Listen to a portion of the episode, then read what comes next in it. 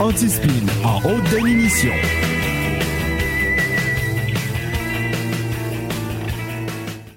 Y'en a maudits qui disent ce qui passe?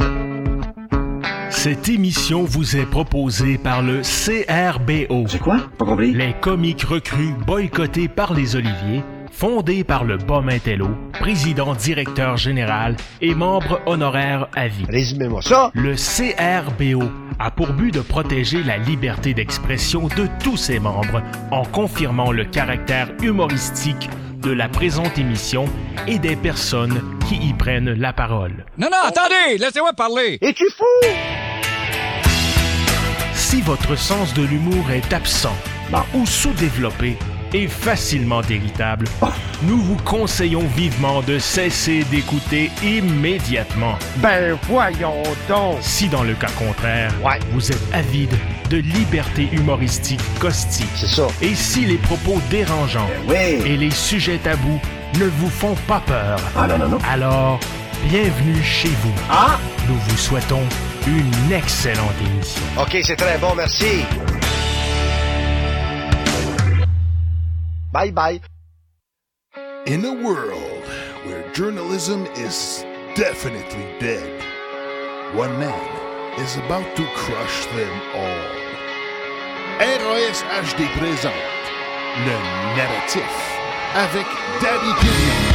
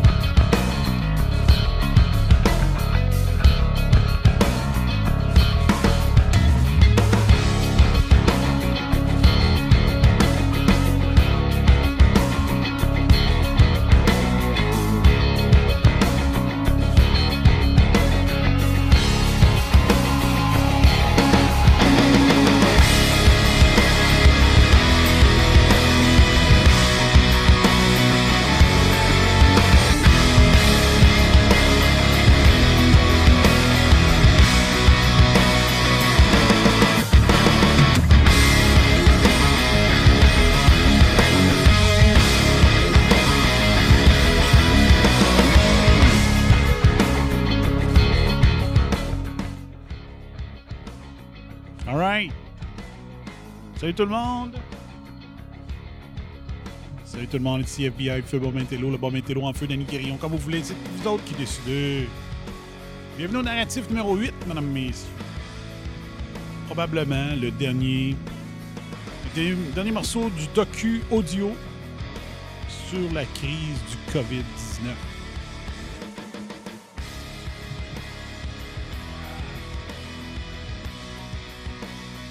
J'espère que ça allait bien. J'espère que ça allait bien. Dave, Julien, Stéphane, Bedard, Joanie, à. Salut. Merci d'être là. En cette journée un petit peu euh, plus venteuse aujourd'hui. Ça fait du bien. Il y avait de l'air qui rentrait dans la maison. Ça a vraiment fait du bien. Je vais faire jouer un petit peu la musique. Que je me concentre un petit peu.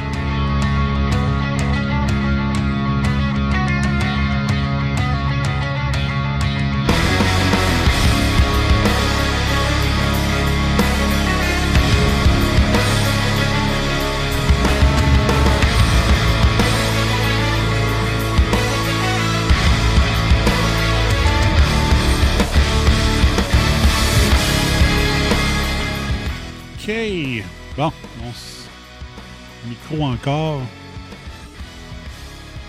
Il sonne bien pendant les essais, puis quand j'arrive au live, euh, ça sonne moyen. OK, que- Dites-moi si ça sature ou non, s'il vous plaît, ma voix. Je vais arrêter ça ici. Fait que vous me direz si la, voix sature ou non, avec les écouteurs cheap que j'ai. Je suis pas capable de le voir. OK.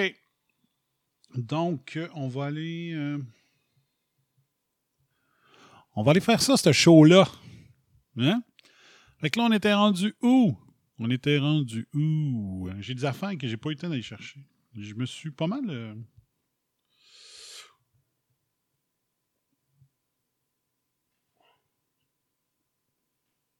Je pensais que mon après-souper serait plus productif. Puis euh, finalement, pas pantoute.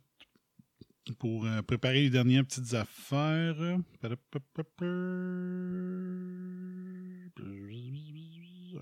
pas mal ça. J'ai des petits articles que j'ai pas été chercher encore. Fait que. Ok, ça je l'ai transféré, c'est bon.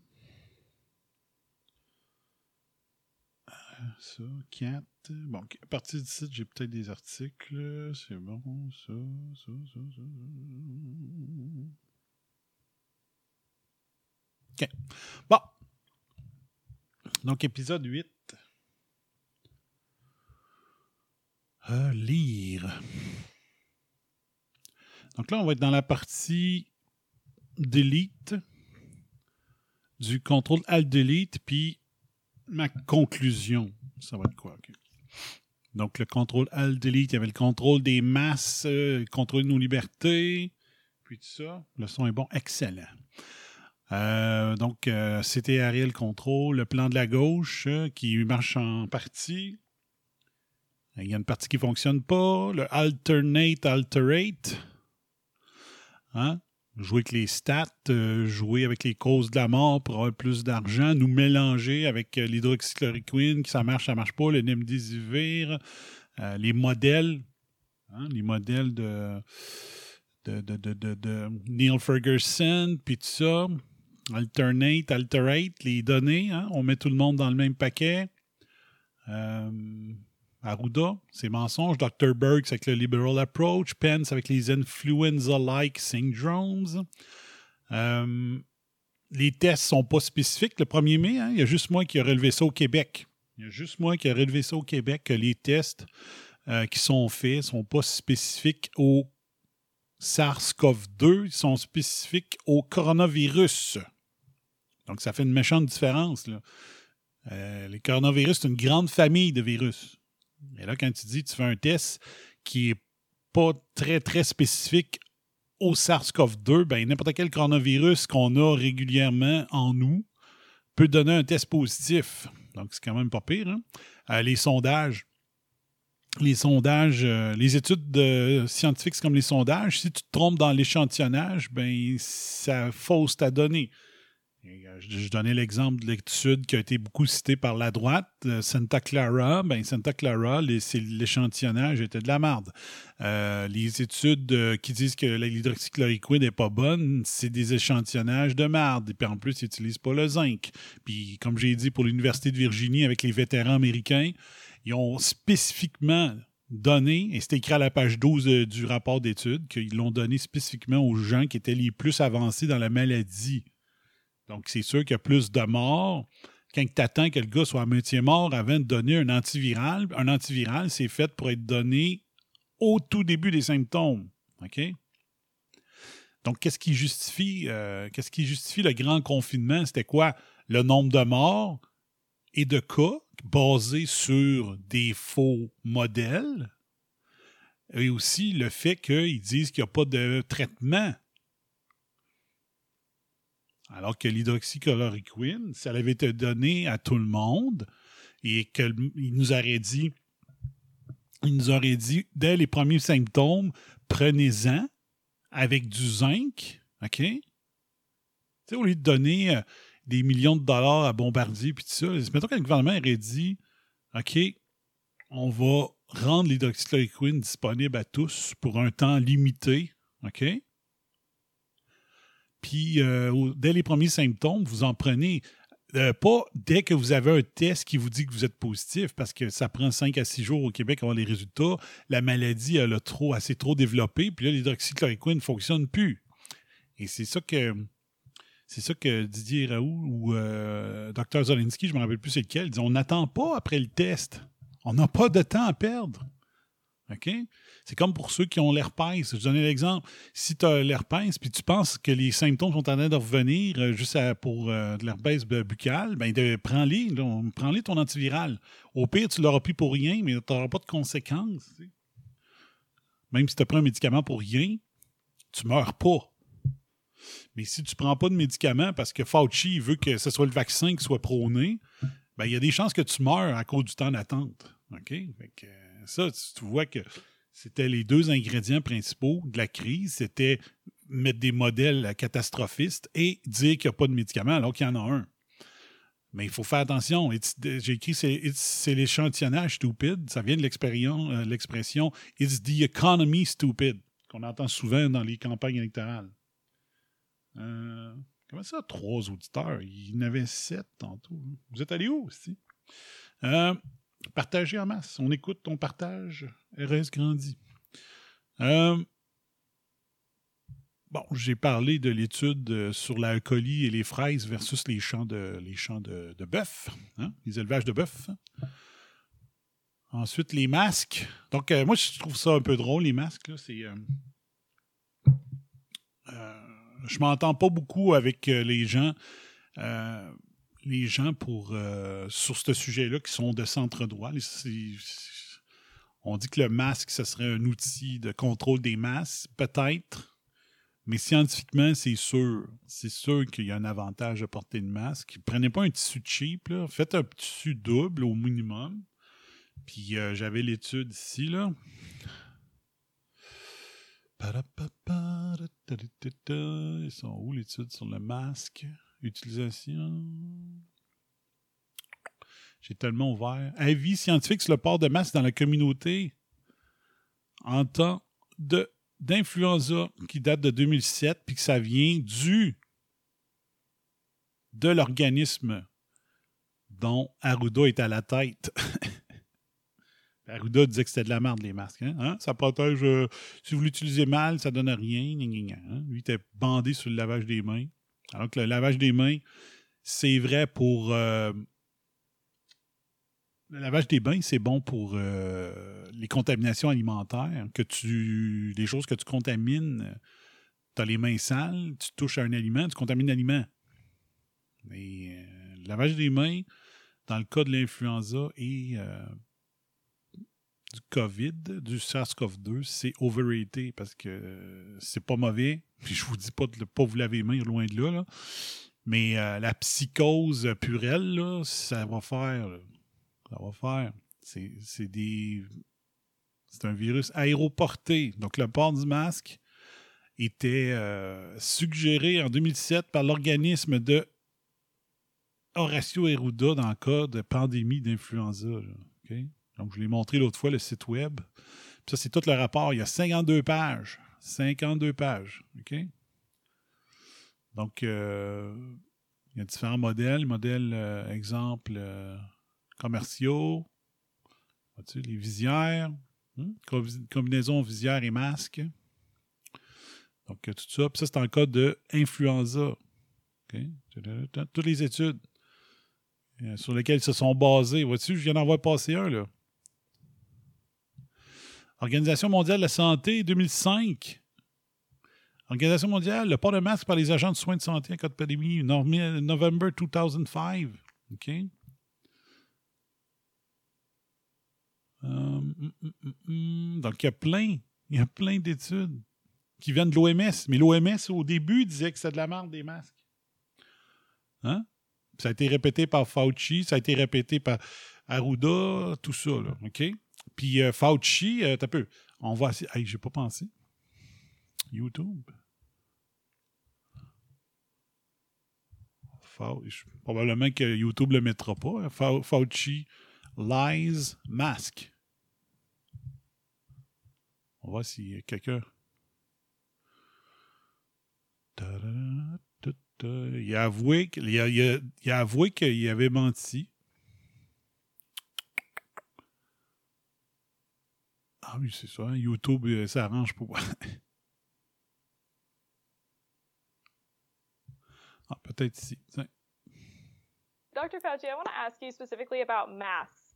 Now, I'm in South Carolina right now, and there's not a whole lot of people wearing masks. So I want to ask you specifically can you define for people what the role of masks is, and why were we told to wait? Why were we told later in the spring to wear them when we initially were told not to? Okay, that's a good question, and I'm glad that you asked and to give me the opportunity to clarify it. So let's. Probablement que la question t'est plantée, puis il a décidé de. Il a dit Je te reçois, mais tu me poses la question. Mais je ne sais pas s'il va avouer euh, quand, euh, aussi précisément, la, de la même manière qu'il l'a fait la première fois. Il a menti. C'est exactement les mêmes raisons que Arruda avait données pour aussi pour expliquer pourquoi il avait menti. Start with your first question. You know, masks are not 100% protective. Le lavage des mains non plus, en passant. Donc, il dit les masques ne sont pas 100%, ça ne protège pas à 100%. OK? Mais si un vaccin a besoin d'être à 100% efficace pour tout le monde pour être lancé, il n'y a pas un crise de vaccin qui n'aurait jamais été lancé euh, sur la planète. Si les médicaments devaient être à marcher à 100%, il n'y a pas un crise de médicaments qui aurait vu le jour. OK? Hein? Puis il aurait fallu attendre que le, le, la ceinture de sécurité soit à 100% efficace pour empêcher les morts sur la route. Ben, euh, la ceinture de sécurité n'aurait jamais été euh, mis en fonction.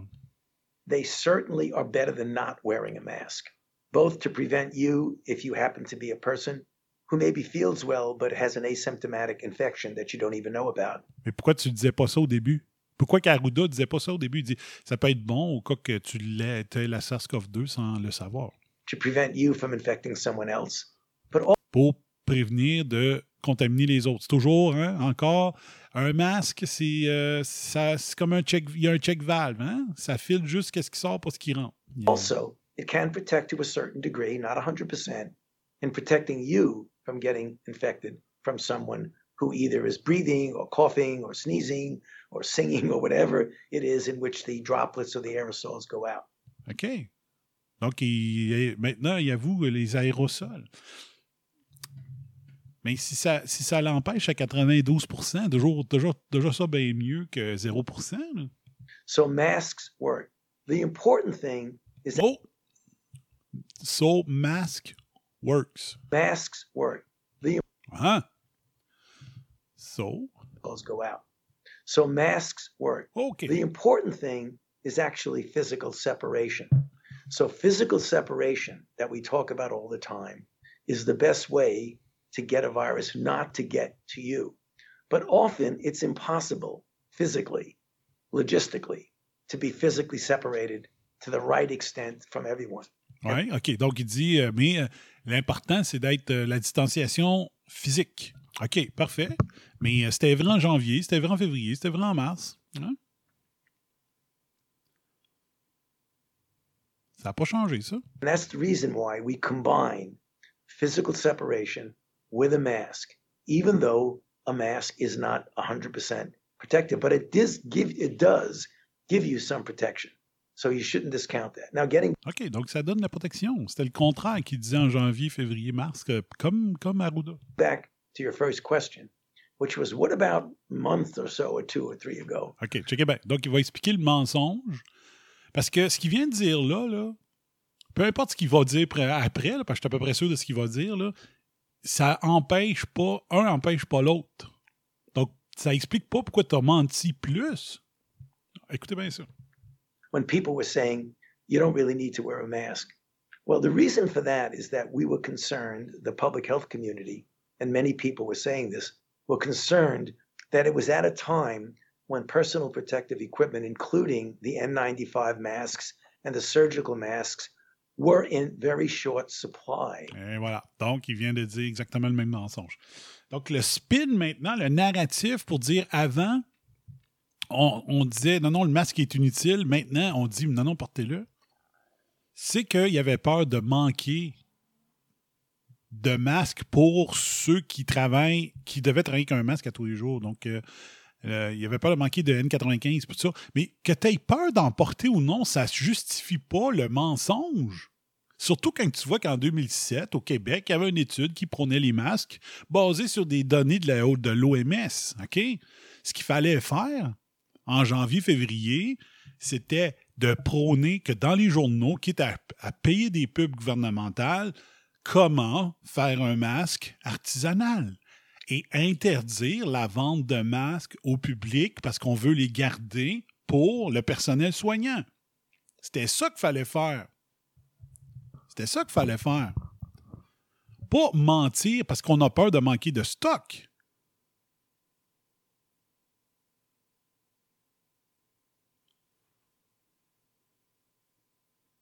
C'était ça qu'il fallait faire.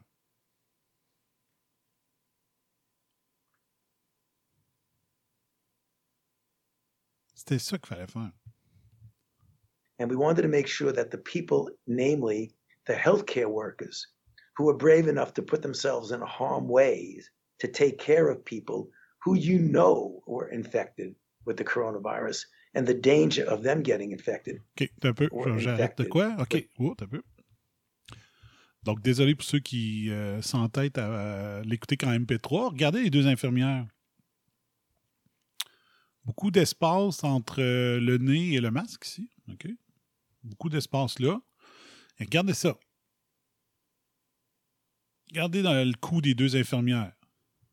Ils ont des chaînes. OK? Dans l'alimentaire, les chaînes sont interdites.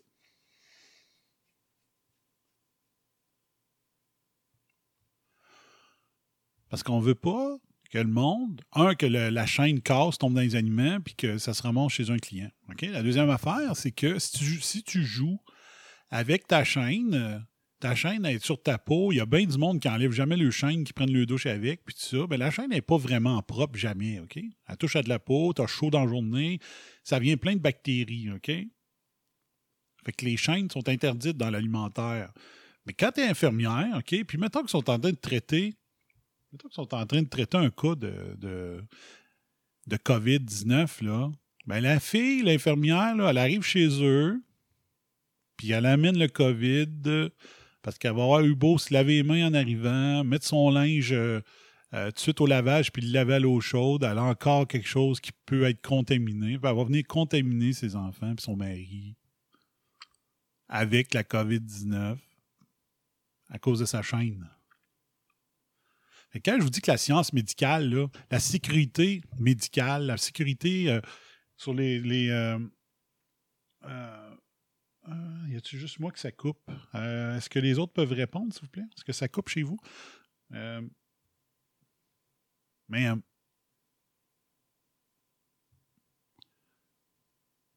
Avec la science de la prévention des, des contaminations alimentaires est beaucoup plus avancée que la science de la prévention des infections. c'est ça qui n'a pas de sens dans les hôpitaux. OK? Puis il y en a plein qui ont le bag, qui gardent le bag aussi au travail. Fait que là, ils s'en viennent, puis go. Bon, me faire, je vais faire deux tours sur beurre de pinot à, à, mon enfant avec des, avec des bagues qui se désinfectent pas bien quand tu laves tes mains. Puis bon. Take care of people who you know were infected with the coronavirus and the danger of them getting infected. We did not want them to be without the equipment that they needed. Donc, mais c'est pas une raison plus d'avoir menti. Vous auriez pu sauver plein de vies. OK? L'infection communautaire, là, la clé, c'était informe le monde comme il faut. Vu qu'il y a certaines beaucoup de personnes de la génération TVA, on le voit, la CAQ est en montée spectaculaire des intentions de vote. Euh, ils ont besoin, ont besoin d'avoir tout pour eux, qu'on leur mange tout dans. qu'on pré-mange tout pour eux autres, comme l'ancienne salade Kentucky. Ben, c'est ça l'affaire. Il aurait dû dire on, on, interdit les masques médicaux pour la vente libre.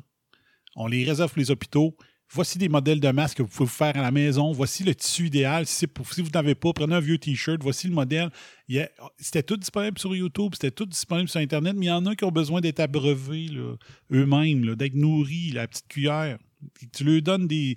Tu t'achètes une grande pub, là, euh, Journal de Québec, avec un modèle euh, grandeur nature pour comment se faire un masque maison, puis tu leur dis, puis tu dis, OK, on suggère le masque à ceux qui ont le diabète comme moi, ceux qui ont de l'emphysème, euh, de l'asthme, euh, les personnes âgées, les personnes immunodéficientes. Et il en aurait sauvé plein de vies comme ça. Plein de vies comme ça.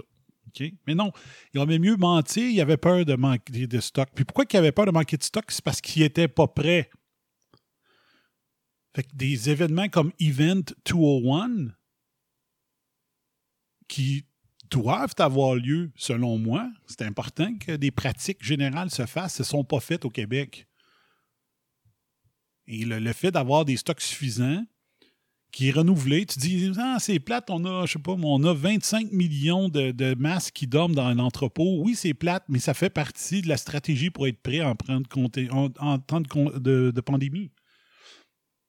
OK, fait que ça coupe plus. OK, ça ne coupe pas pour moi. OK. Euh, l'autre affaire, c'est ça. Moi, au mois de juillet, où est-ce que je travaille, il faut qu'on fasse une pratique. On est dû pour faire notre pratique, une des deux pratiques annuelles de rappel d'aliments. On fait semblant qu'un aliment est contaminé tel jour, telle date, puis on va regarder. On va, mettons, on va plus décider que c'était le fromage qui était contaminé. Fait que tout ce qui a été fait avec ce fromage-là, de cette date, de ce numéro de lot de fromage-là, devra être rappelé virtuellement. Fait qu'il va falloir trouver, dire, OK, ce fromage-là, il a servi dans combien de recettes de, d'aliments, j'étais pour dire dans quel aliment. Dans combien de recettes, il faut savoir, OK, sont, sont-ils vendus, sont-ils encore dans l'entrepôt? Est-ce que euh, s'ils sont été vendus, qui qu'ils avaient acheté? Il faut tout faire ça minimum deux fois par année. Et si notre exercice de traçabilité, de rappel ne fonctionne pas bien, il faut en refaire un autre dans les, mettons, X jours. Mais il faut refaire un autre en faisant quoi? En faisant un plan d'action pour dire qu'est-ce qui s'est passé. Comment ça que notre exercice n'a pas été réussi correctement? On, étudie ça en groupe. On dit voici les solutions pour plus que ça, ça, soit un problème et on refait un test, un autre exercice de rappel pour voir si nos solutions ont fonctionné. Arruda, c'était sa job depuis 2012. Il ne l'a jamais faite. C'était sa, job de dire une pandémie X, ça dure combien de temps? Mettons qu'on dit que ça, dure en moyenne six mois, mettons. Mais il faut avoir du stock de masques pour au moins neuf mois. En tout temps, qui n'est pas passé date. OK? Si on n'a pas un stock suffisant pour neuf mois, il faut avoir ciblé des entreprises québécoises ou canadiennes qui vont nous promettre de pouvoir nous fournir ça en un temps X. Que la compagnie, peut-être qu'elle peut faire autre chose, mais par la loi sur la gestion des pandémies, ça dit que si la pandémie arrive, toi, mon fabricant de jeans, habituellement, tu arrêtes ta production de jeans, on va te compenser pour les pertes de revenus du fait que tu fais plus de jeans, puis tu vas fabriquer des masques. C'était ça Arruda. Mais Arruda, c'est un faiseux de tartelettes qui aime chanter puis danser. C'est pas un leader. Et moi, j'aimerais ça faire partie du dictionnaire des citations pour la phrase que j'ai inventée, de dire que c'est pas en temps de crise que tu reconnais les leaders, c'est entre deux crises que tu reconnais. Hein? Des fois, on a des grandes citations là, dans le monde. J'aimerais ça, que cette, citation-là, vienne de ma tête. J'aimerais ça qu'elle devienne légion. J'aimerais ça qu'elle soit enseignée par les plus grands leaders de la planète quand ils font des conférences à 25 000 la demi-heure. Tu sais. Arruda, c'est pas un leader. C'est ça qu'il faut retenir. S'il y avait un leader, tout aurait été prêt. Des pratiques, du stock en masse. OK? Dire on va se préparer au pire tout de suite, puis on se doit de demeurer alerte sur toute la littérature scientifique qui sort au fur et à mesure. OK? Il faut qu'on se parle. Il faut que, faut que je parle au docteur Arruda allemand. Il faut que je parle au docteur en tout temps. Je devais avoir accès à pouvoir appeler n'importe qui. Mais Arruda, c'est pas un leader. C'est lui qui aurait dû perdre sa job cette semaine, pas la ministre McCann.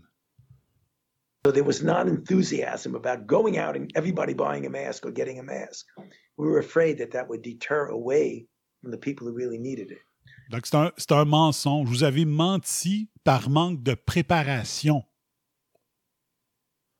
On lui dit de la vérité au monde. Il y en a un, je sais pas. Va que je le trouverai rapidement. Il y en avait un masque incroyable qui circulait sur Facebook.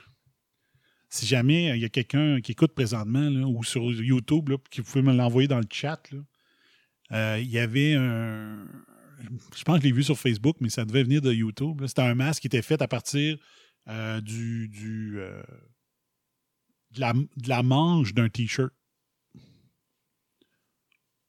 Carrément sans, couture ni rien. C'était extraordinaire comme masque.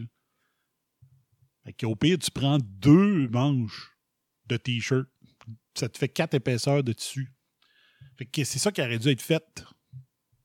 C'est ça qui aurait dû être fait. Fait aurait pu garder l'économie ouverte.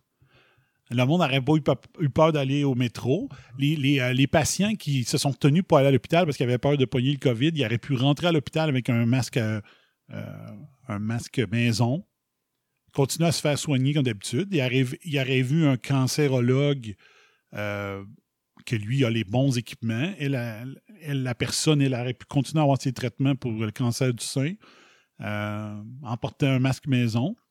la, vie aurait pu continuer presque intégralement. Presque intégralement. Mais là, présentement, on n'a presque pas de données sur les services essentiels qui ont demeuré ouverts pendant la crise, sur combien il y a eu de cas de COVID dans tout ça. Hein? On n'a quasiment pas eu. Parce que le failure, l'échec, il est gouvernemental. C'est pas le peuple qui a échoué, c'est pas l'entreprise privée qui a échoué, c'est le gouvernement comme d'habitude.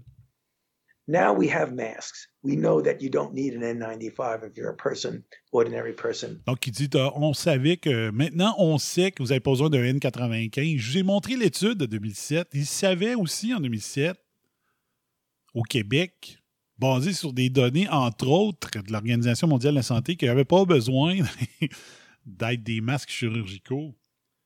Faut-tu être mangement de menteur? Fallait-tu vrai... Fallait-tu qu'ils veulent que ça se prête? il voulait que ça se prête. Il, il, voulait mélanger le monde. C'est le alterate. Il fallait qu'il contrôle la planète, nos libertés, l'entreprise. Il fallait qu'il mette.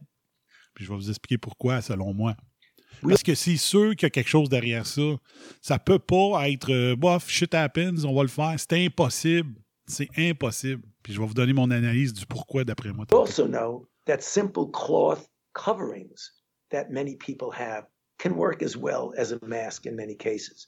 So, right now, unequivocally, the recommendation is when you're out there, particularly if you're in a situation where there's active infection, keep the distance physically and wear a mask. So, although there appear to be some contradiction of you were saying this then and why you're saying this now, actually the circumstances have changed. That's the reason why. C'est incroyable. On a changé d'idée. les circonstances ont changé. On vous a menti parce que maintenant, les circonstances ont changé. Au lieu de dire go. Moi, j'aurais très bien vu Arruda arriver à la conférence de presse de 13 h puis nous montrer comment faire un masque. Mais non! Fallait que ça prête. OK? Quand est sur YouTube, je vais peut-être. Euh, vu qu'on est dans le Alterate. Euh.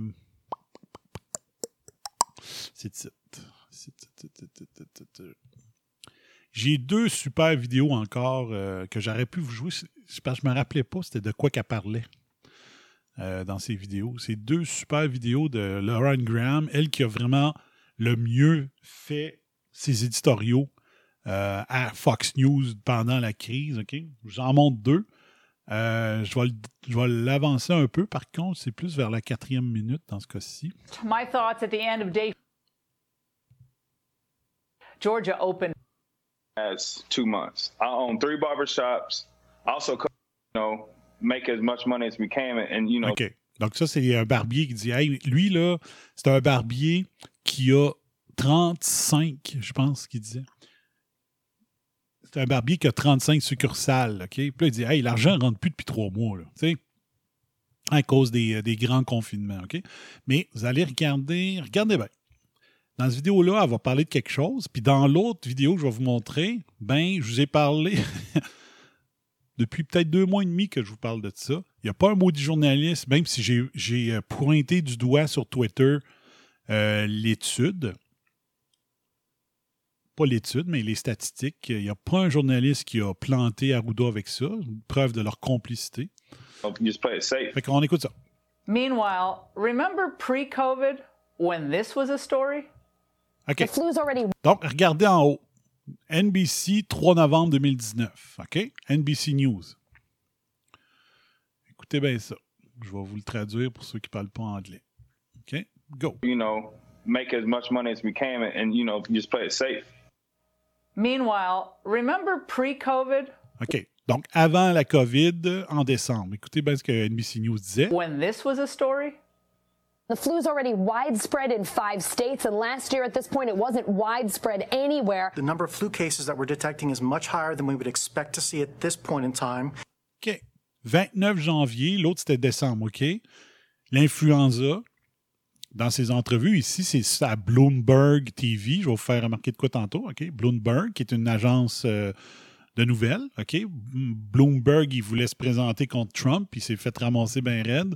Fallait que Joe Biden continue à être le chef, euh, le candidat à la vice-présidence pour, euh, pour la, à la présidence pour empêcher les républicains d'enquêter sur le quid pro quo, pro quo de Joe Biden en Ukraine. C'est, juste pour ça que c'est Biden le candidat. Il n'y a pas d'autre raison. Donc, ce, monsieur-là, il se fait rencontrer et il dit que le 29 janvier, que la crise d'influenza cette année est incroyable. La crise d'influenza cette année est particulièrement tough. On recommence. When this was a story? The flu's already widespread in five states, and last year at this point, it wasn't widespread anywhere. Donc, euh, en décembre, elle dit que il y a déjà cinq. Elle parle d'influenza. Il y a cinq États où est-ce que c'est généralisé, euh, la crise d'influenza. C'était pas comme ça l'an passé. Là, lui, du John Hopkins euh, Public Health, School Public Health.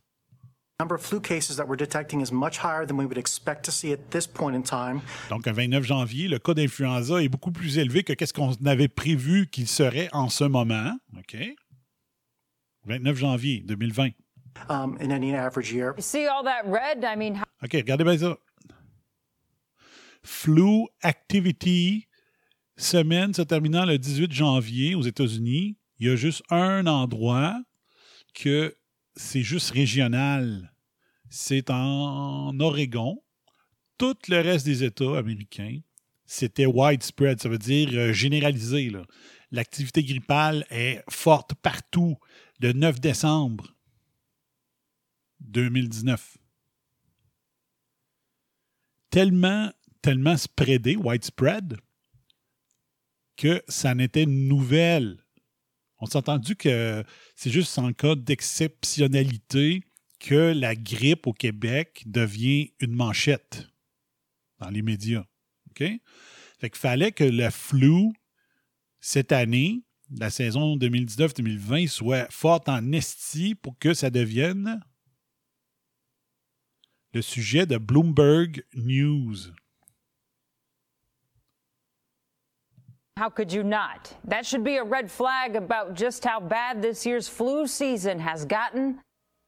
Donc ça, c'est juste un signe de, pour dire à quel point la saison grippale est incroyable cette année, donc 2020. Bizarre, hein? Puis là, je vais juste faire remarquer de quoi, OK? Checkez bien ça. Le monsieur ici. Il vient de l'école John Hopkins du Bloomberg School of Public Health. Bloomberg. Et la nouvelle est annoncée sur la chaîne de nouvelles Bloomberg. Parce qu'on ne parle jamais de la, chaîne de nouvelles continues de Bloomberg. Hein? Mais il y en a une. Tu as CNN, MSNBC. Tu as Fox. Et tu as Bloomberg aussi. Donc, Bloomberg parle d'une nouvelle qui vient de Bloomberg School of Public Health, le John Hopkins. John Hopkins, ça vous dit pas de quoi, ça? Checkez bien. Je vais vous le montrer. Ça, ressemble à quoi? Bloomberg. Oh, ben, gardons ça. Event 201, OK, qu'il y a eu euh, en octobre 2018. Dans, il y a trois commanditaires. Il le John Hopkins Bloomberg School of Public Health. Chris, c'est la même affaire, un peu? Euh, ici. Regardons ça. John Hopkins Bloomberg School of Public Health. John Hopkins Bloomberg School of Public Health sur le site des recommandations de l'Event 201 à Global Pandemic Exercise. Aïe, aïe, que le monde est petit. Le monde est petit. Qu'est-ce que t'en dis? On n'est pas fou, moi et puis mon chum. Le squelette de Bloomberg News. Bloomberg était candidat à la présidence du côté des démocrates. Il voulait être l'adversaire de Donald Trump pour l'élection qui va avoir lieu en novembre. on s'attendait à ce que ce soit Bloomberg contre Trump, deux archi-millionnaires qui allaient se disputer le rôle, le poste de président pour 2020. Il n'a pas réussi, Bloomberg, à, passer. Il est arrivé bien trop tard. Il a voulu faire en sorte de ne pas avoir besoin de faire tous les débats démocrates et il pensait que ça aurait été un avantage, puis ça le nuit. OK? Fait que John Hopkins Bloomberg, le site de nouvelles Bloomberg, disait en janvier puis en décembre que c'est incroyable comment que la saison d'influenza est terrible cette année. Vous allez voir dans la deuxième vidéo comment c'est bizarre. Puis le point de Laura Ingraham, c'est le point que je vous ai donné dans un des émissions de, du narratif. To see at this point in time um, in any average year. You see all that red? I mean, how could you not? That should be a red flag. Et ça, vois-tu, c'est encore Bloomberg. aïe, aïe, aïe. C'est incroyable. Hmm? About just how... C'est The Grand Illusion. Hein? C'est un grand spectacle qu'on assiste sans avoir à acheter de billets. Bad this year's flu season has gotten.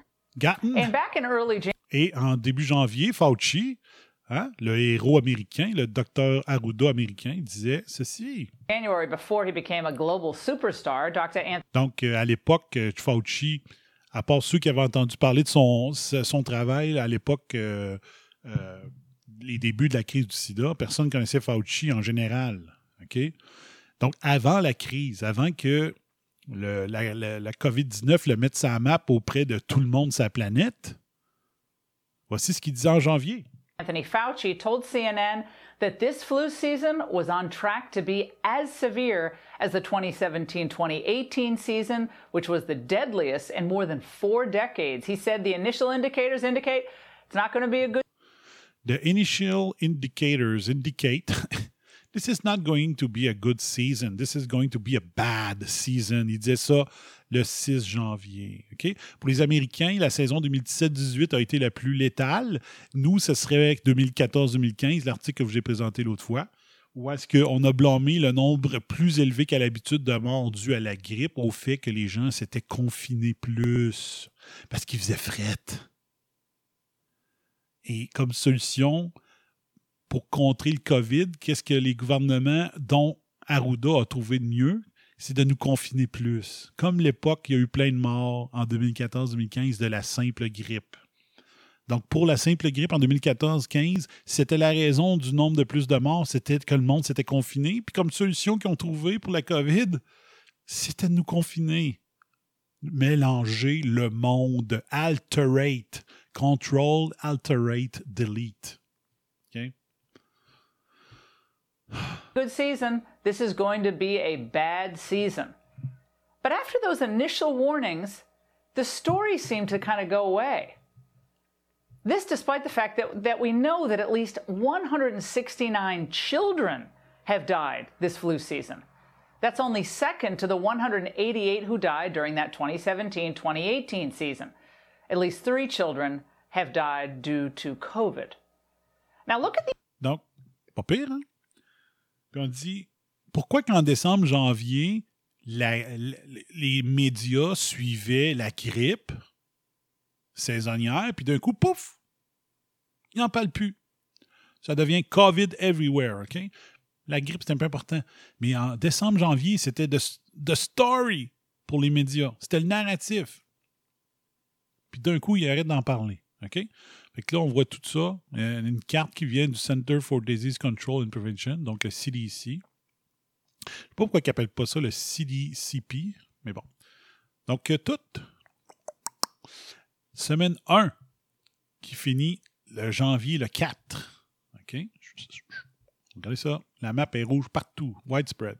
These graphs from early this year. This is some of the uh, map there. Week after week. Semaine 7, qui finit le 15 février. 2019-2020, pneumonia and influenza mortality. Donc, tout est dans le rouge. Une carte qui vient du Center for Disease Control, pas de Fox News. The mortality numbers in influenza uh, pneumonia, they call it PNI, were Semaine 16, finissant le 18 avril. Rouge partout. 2019-2020, pneumonia and influenza mortality. Climbing. Despite all this, though, civilization didn't grind to a halt. Et là, elle dit OK. Donc, tout, toutes les zones étaient dans le rouge à cause de l'influenza normale, puis il n'y a pas eu de, de grand confinement. Hein? C'était la manchette en décembre, c'était la manchette en janvier. Les maps disent que c'était widespread partout, l'influenza. Mais ça, il n'y avait pas de grand confinement. Puis il n'y en a pas eu en 2017-2018. Il n'y en a pas eu en 2014-2015. Euh, alors que c'était au Québec, c'était là qu'il y avait eu le plus de morts. Il n'y a pas eu de grand confinement? Pourquoi ça prenait un grand confinement? C'est le total reboot. Schools didn't close. We didn't even talk about it.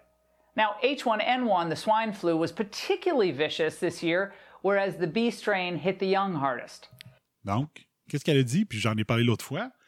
Cette année, la grippe A, c'était la H1N1, comme en 2009. Avez-vous entendu parler de ça au Québec? Dire, oh,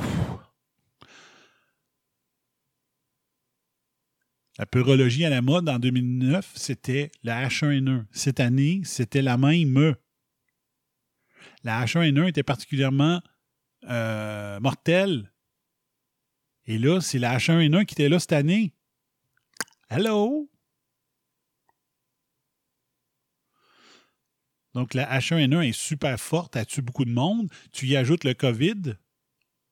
Tu y ajoutes les mauvais soins qui ont été donnés tu ajoutes les gens qui se présentent, les 3, 3 à 4 000 euh, euh, employés de CHSLD qui ont arrêté d'aller travailler parce qu'ils avaient peur, qui gracieuseté de nos médias et de Dr Arruda. Donc, qui meurent de soif, de faim, de manque de soins. Euh, tu dis les cardiaques qui sont morts parce qu'ils ont eu peur d'aller se faire soigner, baf, on les calise dans le COVID. Ça donne la, la quantité de morts qu'on a eues. Euh, la, sur, euh, la surmortalité de cette année. Tu sais. Now look at this graph of just how bad the flu season was. Look at where it went up. You can see in the graph that red as it goes up, and it goes up toward you know the end of the uh, of week 16, which is in April. But it actually went up to epidemic levels a little bit over that white line before you would imagine those COVID deaths uh, were actually counted. It was. Et voilà. Donc, ça, c'est un graphique avant qu'on commence à compter les cas de COVID. OK? Parce que je veux juste vous souvenir, vous souvenir que la semaine. C'était quoi la semaine 13? Ou la semaine 18, 13? Non, non, non. La semaine 13 est ici. OK? Puis au Québec, c'était la semaine 13 qui ont arrêté de compter les, les, euh, les cas d'influenza cette année. Hein? C'est toujours le cas. Là. On pourrait aller voir. C'est encore la même affaire. Oh, Donc, percentage of all death due to pneumonia and flu. Donc, tu as la H1N1 qui est là en même temps que le COVID, en même temps que du monde qui se font pas soigner parce qu'ils ont peur. Fait que tu as une montée. A nasty season. So it qualified as a national epidemic week after week, or, cl- or close to it. Now, COVID is not the flu. We're not saying that. It's a lot more contagious and it's new. It hits the old hardest, young, relatively uh, unscathed by it, relatively. And according to researchers, there are as many as 33 mutations uh, to COVID, COVID 19. Yet the COVID mortality rate, we now know because now we have the data, is a fraction of what a lot of the professionals, the experts, told us it would be. Well, it's inconvenient truths like that that led doctors Erickson and Masihi, who join us in moments, to produce a video calling for California to be reopened.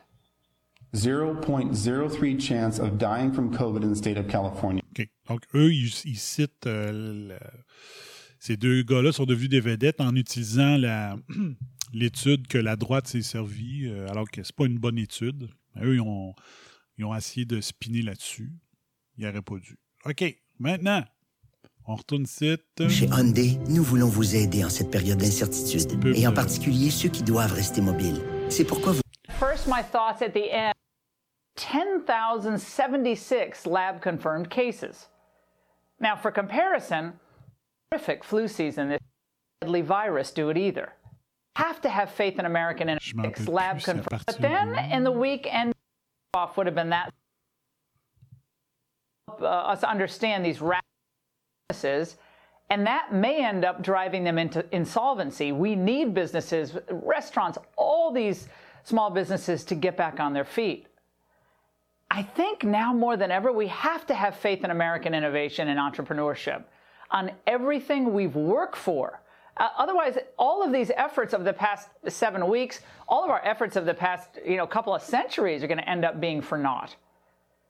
We've never allowed a foreign enemy to rob us of our freedom, and we can't let a deadly virus do it either.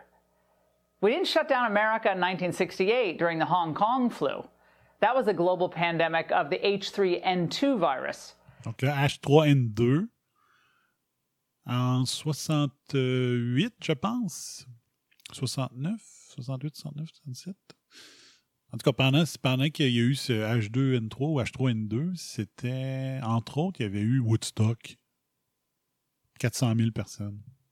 It killed 100,000 Americans, mostly those 65 and older. We fast forward to our horrific flu season this year, which we touched on briefly last night. Now, Donc, la manchette de CNN, le, en janvier 2020, US on track for one of the worst flu seasons in decades. Donc, il y avait déjà le virus, qui est le H1N1, qui était de retour et qui faisait des ravages que le Chris, déjà. OK? Retenez ça. Now, New York's current influenza season has been one of the worst on record. Check bien ça. La manchette du USA Today, 14 février. Watch out for the flu. Pas le COVID. Watch out for the flu. New York slammed with record high influenza cases while all eyes on coronavirus. Donc, attention à la grippe. New York est ramassé par un nombre record de cas d'influenza pendant que tout le monde a les yeux sur le coronavirus.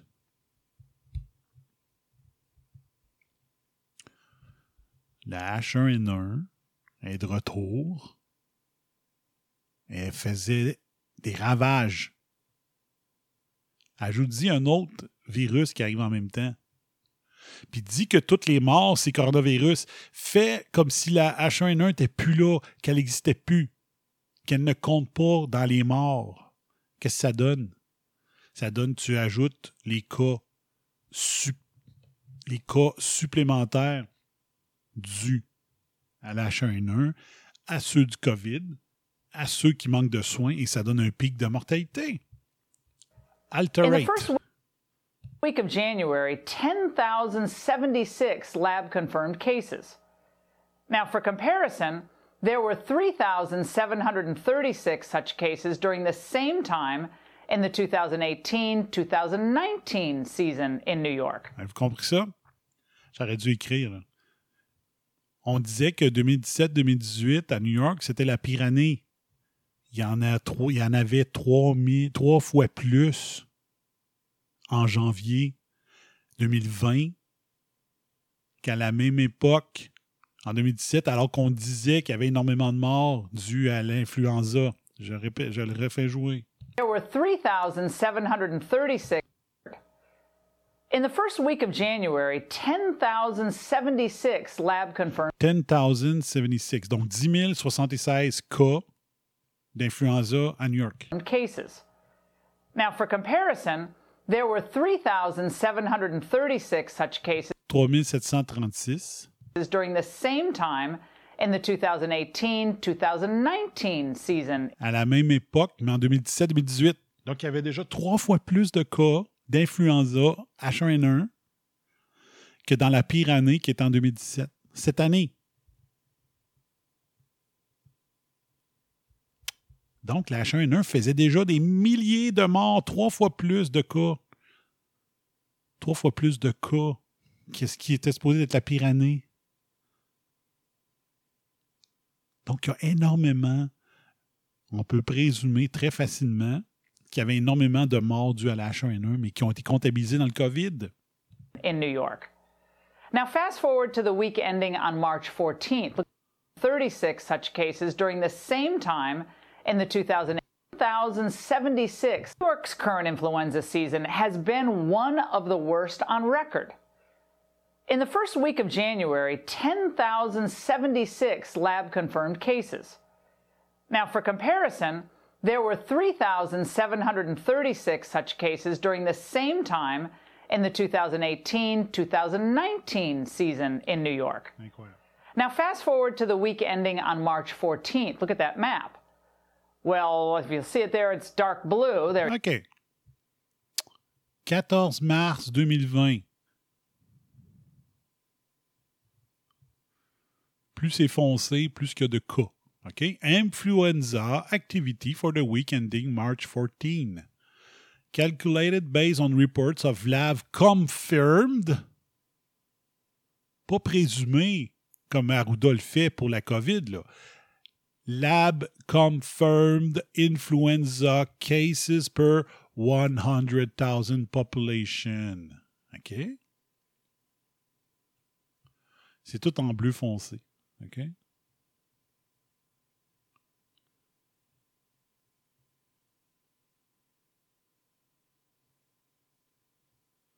All clinical laboratories that perform testing on residents of NYS report all positive influenza test results to NYSDOH.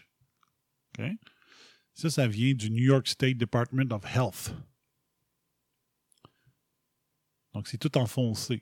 OK? Greater than or equal to 10 cases per 100,000. Il y avait juste deux choses en bleu plus pâle ici. Mars 14, ça ressemble à quoi Mars 14? Ça, ressemble à Mars 18. Mars 18, c'est là que le Québec a arrêté de compter les cas d'influenza au Québec. Alors qu'il compte 52 semaines par année, 53 semaines par année, on a les stats. Ils ont arrêté de le faire pour la première fois depuis au moins 2014 parce que j'ai les stats jusqu'en 2014. Je ne peux pas voir avant. Donc, New York, ça, c'est l'influenza. March 14. Le grand confinement, c'était March 13. There you go. It's dark blue. That's the, uh, the color coding for basically a flu out of control.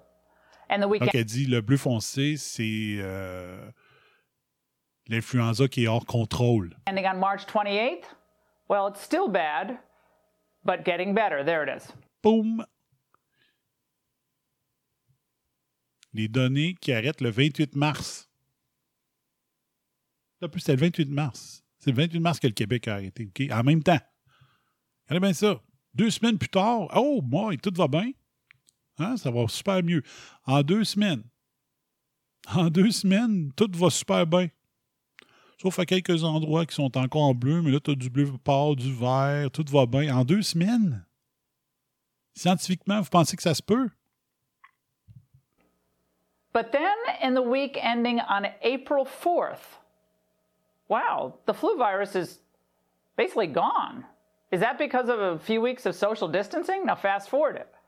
It's hard to believe that the drop off would have been that significant, given the flu spread within families, especially in cramped New York metro area apartments where COVID also spread really fast.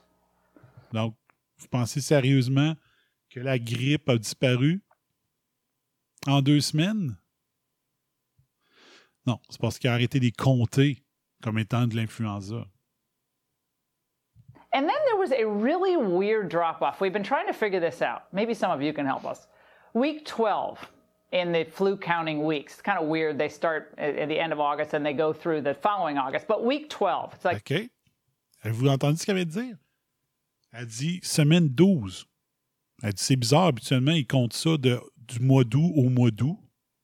Quand ils sortent les stats annuelles, ils ont fait pareil dans l'État de New York. Ils ont arrêté. About the end of March.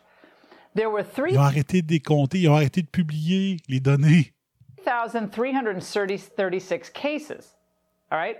Influenza cases in New York. But week 13, Semaine 13, exactement comme au Québec, ce que je vous ai montré, je vais vous le montrer tantôt. the number dropped to 764 cases. That's down more than 77%. 77 moins de cas d'influenza. Ça, c'est du jamais vu. Sauf si tu fraudes statistiquement les données. Week 14 dropped to 193 cases. Week Donc, ils ont passé de 3000 quelques à 700 et la semaine d'après, de 700 à, comment qu'elle a dit?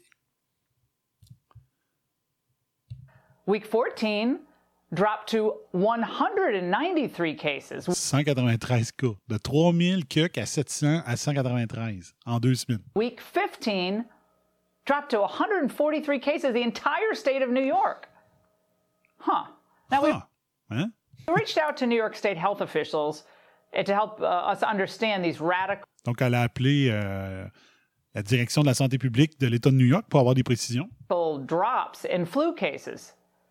Well, they tried to tell us that drops like this are normal, saying in 2018, weeks 10, 8 to 10, uh, we saw a drop in cases from 13,000 to 3689. That's over 10,000 in two weeks. Typical to see significant incre- increases or decreases from week to week. But that's not even close percentage wise to the con- two consecutive weeks of over 70% decreases in flu cases this year. Donc, euh, il s'est fait répondre Moi, en 2018, c'est passé de 10 000 à 3 000. S'il n'y a rien d'inhabituel. Ah ouais, OK, mais c'est parce que ça fait pas 77 de moins. là, tu sais. Now, one reason behind those huge drops could be that at the end of week 12 in late March, Governor Cuomo did put that state on lockdown. That may have convinced people to stay home, but we don't know that, and neither do state health officials. Obviously, people were still out at grocery stores, pharmacies, and we still had a lot of essential workers out there. Epidemiologists will probably be debating this for years. There's a natural lag in some data reporting, so we're going to check back in a few weeks. Now, we certainly do not wish to think that influenza deaths in this horrible flu season in New York are being logged incorrectly as COVID deaths. We don't want to think that. That would erode the public's trust in the experts. We can ask questions. We can say, are people dying at home with COVID or are they dying at home with a regular flu, but they're fearful of going to a hospital? Uh, are those cases being logged at all? We, we may never know. But remember, even when early on we were warned that this flu season was going to be particularly deadly, we didn't pull kids from schools. Remember, we played those clips from you for you last night. People were warning about this. This is going to be one of the worst on record. But still, we didn't require people to wear masks on planes or in grocery stores, and we didn't decide to ruin our economy. But then COVID hit, and it was like this flu season we were hearing about is going to be so horrific, never even happened at all. Et voilà. Donc, il y a beaucoup de bons points. Sérieux, elle a vraiment frappé dans le target pendant toute la crise. là. Elle dit euh, faudrait surtout pas penser qu'ils sont mis à mettre les cas d'influenza dans le COVID. Sinon, qui va pouvoir croire au, avec ses, deux mains, avec les guillemets, croire en ces fameux experts dorénavant? sait très bien qu'elle est en train de dire qu'elle sait très bien que c'est ça qu'ils ont fait. Là. OK? C'est très, très clair. Puis elle dit comment ça? qu'en sachant l'hiver de fou qu'on aurait avec l'influenza normale, que les écoles n'ont pas été fermées? Comment ça qu'ils ne demandaient pas des masques dans les avions, sachant qu'on allait avoir une crise de H1N1 incroyable cette année? Tellement incroyable que ça prenait des manchettes en décembre en janvier pour dire voici ce qui s'en vient. Comment ça qu'ils n'ont pas eu le réflexe de dire euh, confinement, ferme les écoles, alors qu'on sait que l'influenza euh, affecte les enfants? On avait des données très rapidement après le début du confinement disant ouais, finalement, les jeunes COVID, c'est pas très affecté. Ils auraient pu retourner le monde à l'école bien rapidement. Il n'y avait aucune raison de ne pas rouvrir les écoles secondaires. Puis il y a une affaire que j'entends pas présentement qui me fait vraiment chier. C'est qu'on dit tout le temps Ah, le, le- le grand confinement, ça va augmenter les cas de violence conjugale, ça va augmenter les cas de violence envers les enfants. Euh, il y a un point où il n'y a personne qui a amené. Il y a des jeunes du secondaire que quand ils ont vu que les écoles ne rouvraient pas, ils se sont trouvés des emplois très rapidement. Puis on dit, hey, je suis en, été, je vais aller chercher un emploi. Il y en a peut-être qui voudront pas retourner à l'école. Ils vont goûter à l'argent, pas juste deux mois et demi cet été ou deux mois. Ils vont goûter à de l'argent depuis le mois de mars. Avoir un salaire de 40 heures, 45 heures irrégulier. Ils vont peut-être prendre le goût d'avoir de l'argent. Le décrochage scolaire, il viendra peut-être pas juste des personnes qui ont des difficultés, difficultés à l'école. Il va peut-être venir de, jeunes secondaire 5 qui ont goûté à l'argent et qui disent pourquoi j'irais me faire chier au cégep? Parce que des jobs à 23, 24, 25 pièces de l'heure, ici, dans le coin, il y en a. Puis il y a une pénurie de main-d'œuvre. Pendant qu'il y en a qui touchent du PCU, il y, a, des entreprises qui n'ont jamais arrêté ou presque, ou quand ça leur partit, ils ont tellement pris de retard dans leur production que ça leur prenait du personnel, il faut que ça roule en masse, il faut rattraper le retard. Fait qu'ils ont embauché des étudiants. Vous donnez juste un exemple. Moi, demain, je perds trois étudiants. Ils s'en vont travailler à des endroits qui vont avoir un plus grand salaire. Moi, c'était des étudiants en temps partiel, ils vont aller faire du temps plein. OK? Je n'avais perdu un auparavant aussi, tu sais.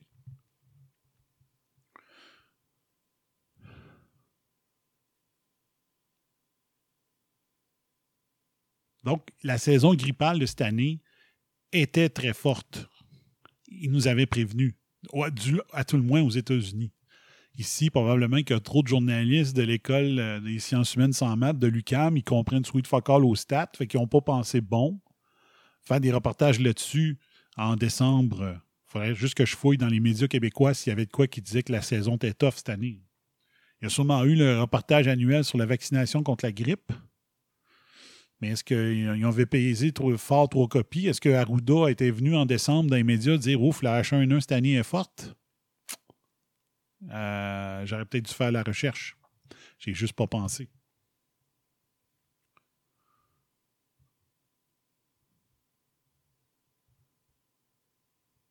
The media never talked about it, and even our infectious disease specialists didn't really address it as time went on. Why? I think we need answers so we can move forward with a full understanding of what actually happened here and how deadly COVID really was. Ah, donc, elle dit il faudrait peut-être avoir des réponses des autorités. Qu'est-ce qui s'est passé, là? Qu'est-ce qui s'est passé? Vous ne parlez plus d'H1N1 cette année. C'était le Talk of the Town en 2009-2010. Il y a eu de la H1N1 aussi en 2000, je me rappelle plus, c'était la 14-15, je pense aussi. C'est vraiment, c'est vraiment euh, bizarre. Now, we'll face more viruses in the future. We know that. Of course we will. And we cannot allow them to bring us to a standstill like just happened. We can't do it again. Elle dit, il va y avoir d'autres virus dans le futur. Il ne faut pas, pas les laisser faire la prochaine fois. OK? Ils sont redevables de nous expliquer qu'est-ce qu'ils ont fait. Il ne faut pas les lâcher. Don't forget, we have influenza vaccines. A lot of you probably get them. And we still have a horrendous mortality number this year and in previous years. The flu vaccine is, by any estimate, from 45% to 55% effective in a year against all the various different types of the virus. Euh, il y a une année que c'était 13 Now, Donc, elle dit euh, 45 à 55, je pense qu'elle dit. Que les, euh, vaccins contre la grippe normale euh, est effectif, mais il me semble qu'il y avait une année que c'était 13% qui s'était complètement trompé.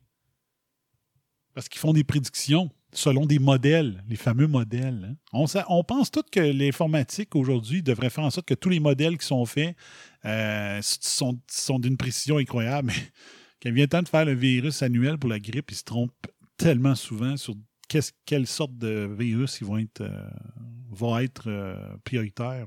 No one can say that any Democrat, and looking at everything we've talked about over the last several weeks, you cannot say honestly that any Democrat on the scene now would have handled this crisis markedly better. Look at what what, what uh, Cuomo is being accused of now with this uh, stuff going on with the senior homes. Donc elle dit, il euh, n'y a personne qui peut dire que les démocrates auraient mieux géré la crise. Euh, que, les, que, que, Trump et les républicains. Vous avez juste à regarder le fiasco de la gestion d'Andrew Cuomo, qui est un démocrate, le gouverneur de, de New York. OK? Lui, il voulait qu'il y ait du monde qui meure. C'était épouvantable. The president solved the vents problem for the blue states like New York. Hospital. OK, là, on embarque dans du pro-Trump que moi, je débarque. Euh, je suis pas anti-Trump, mais je suis pas. euh, je suis pas un Trump, je suis pas de marde non plus. là. Fait que je voulais vous, faire euh, vous montrer ça.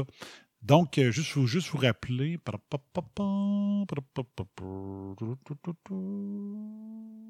Comment j'avais mis ça? Euh, influenza.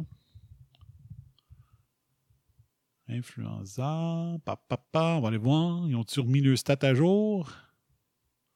Sur l'influenza? Non, ils ont arrêté la semaine 13, les mêmes dates que l'État de New York a mis à fourrer les statistiques. La même date. Bizarre, hein? Hmm. Influenza. Regardez. Regardez. Influenza A.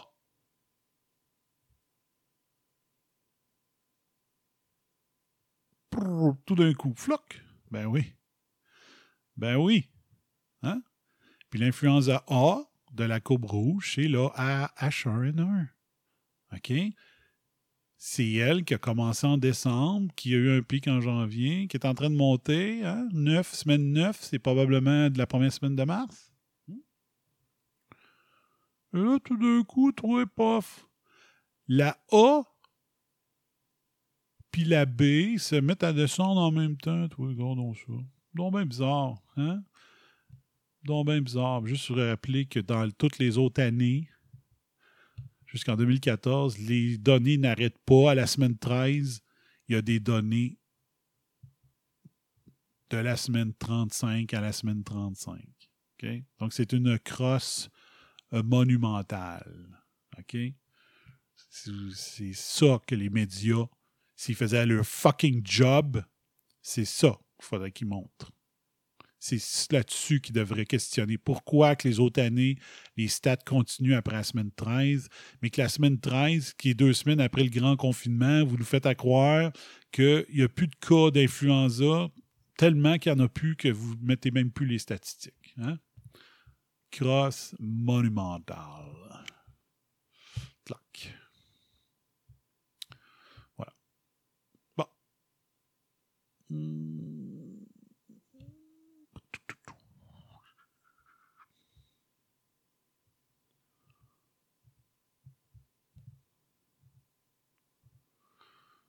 OK, delete. Donc, on va aller, hein, contrôle, alt, delete. Donc, l'alter, on altère les données. Donc, dans le delete, qu'est-ce qu'on a? Donc, contrôle des masses, contrôle de l'information, alt, comme euh, des données alternatives ou altérées, et delete. Donc, delete, baisse de la population. Des soignants qui ne veulent plus soigner, un tiers des 11 000 absents dans les résidences personnes âgées et CHSLD, c'était des gens qui n'avaient aucune raison de ne pas être là, sauf que les médias leur avaient fait peur. Hein? Delete, l'économie. Hmm? Les gyms ont pu rouvrir juste le 22 juin. Le grand confinement a commencé le 16 mars. Trois mois et une semaine après. Il y a plein de commerces qui. euh, le barbier de mon frère, mon ancien barbier de Québec, a décidé de prendre sa retraite. Il a dit Moi, là,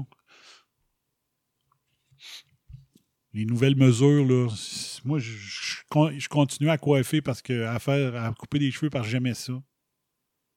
Puis là, vous faites en sorte que c'est plus le fun de faire ça comme métier. Il y avait au-dessus de 70, il a décidé de fermer. Il a écrit ça dans sa porte. Puis tout ça. Plein d'entreprises, des restaurants mineurs sont pas capables de survivre à ça.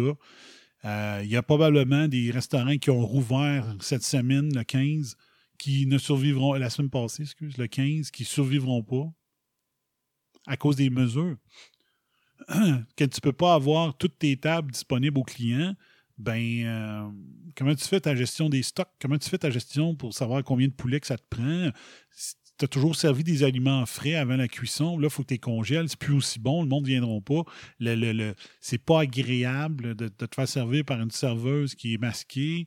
Euh, la convivialité, euh, il y en a qui empêchent même le monde presque d'aller aux toilettes. si l'ex- l'expérience restaurant est plus le fun, tu y vas pas. tu sais. Fait qu'ils vont rachever les petits encore une fois. Il y en a qui ne pouvaient pas. euh, c'était pas rentable pour eux de faire juste du take-out pendant le grand confinement. Ils ont arrêté d'en faire, fait que c'était pas évident. La baisse d'économie est incroyable. Puis bizarrement, juste vous montrer euh, de quoi, OK? Je suis pas un expert en économie, vraiment pas. Quand on parle de virus puis tout ça, euh, je suis un spécialiste. Je peux en parler, mais euh, regardez bien. Dow. Dow Jones, OK? Regardez six mois. Si on regarde six mois, ça c'était, regardez, là, début de la crise. 20 février. Ça, c'est probablement les dates euh, euh, où est-ce que ça se parlait de plus. Là, il y a eu. Euh, l'économie a baissé, les actions, puis ça. le grand confinement a commencé le 16. pas mal aux États-Unis pour au Québec en même temps. Et là, pouf, il a reçu le, pic le plus bas le 23 mars. Et là, Aujourd'hui, on est rendu là. Fait ça, c'est 25 445 points. Puis le Dow Jones, avant la crise, il était, mettons son pic ici, il était à 29 551. Là, tu dis, l'économie est à terre, mais la bourse augmente. Qu'est-ce qui se passe? Qu'est-ce qui se passe? C'est quoi vous pensez? Pensez-vous que c'est le petit peuple qui est en train de racheter des actions, qui est en train de repartir l'économie? Non, C'est pas ça qui se passe. C'est ceux qui sont riches, très riches, qui profitent de la crise pour racheter. Acheter des actions pendant qu'elles sont basses. Parce qu'en gros, c'est le volume des transactions, le nombre de transactions par jour qui fait en sorte que la valeur d'une action monte ou descend. Ça, c'est un indice. OK? C'est pas une action, c'est un indice boursier. Mais si ça monte comme ça, hein, c'est parce que les plus riches sont en train de, de se graisser en disant Oh, le petit peuple, il vend, il vend en panique. Le petit peuple vend. Il y a plein d'actions disponibles. Ben, on va. Let's go, on achète, on profite de la crise. Fait que là, là il y a un renversement. C'est Robin des Bois à l'envers. OK? Donc, les riches s'appauvrissent, les riches s'enrichissent au profit des plus petits. OK? Donc, moi, j'ai acheté. J'ai acheté, il me semble, le 19 mars. Ou, non, je m'en rappelle pas. En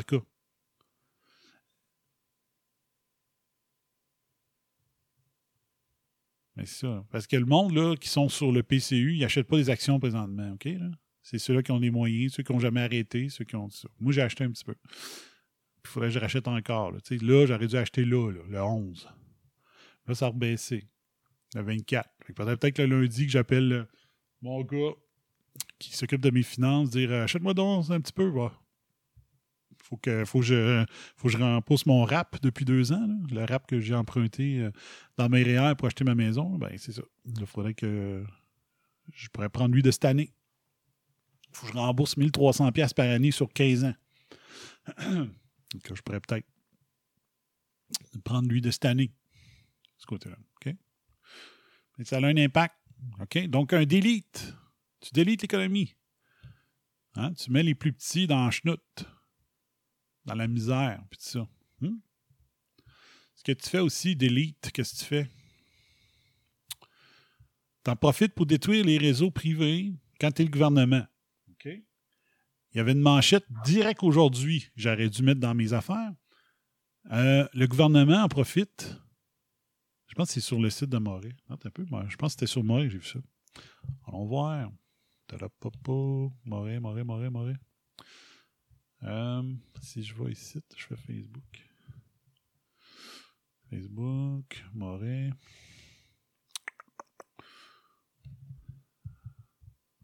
Il me semble que c'est lui. Moret Live, Radio X. Me semble. sinon, c'est euh, Adrien Pouliot, peut-être.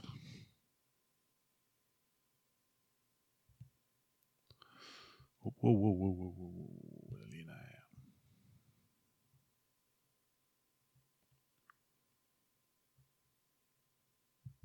ça.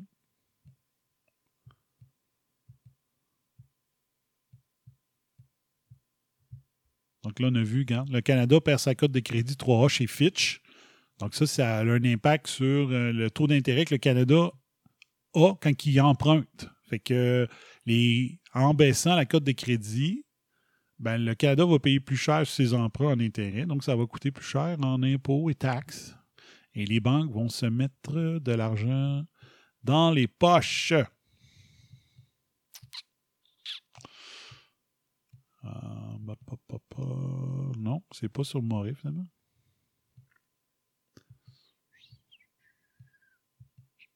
Shit. J'étais sûr que c'était ici. J'aimerais ça de trouver. Sinon, Adrien Pouliot. Adrien.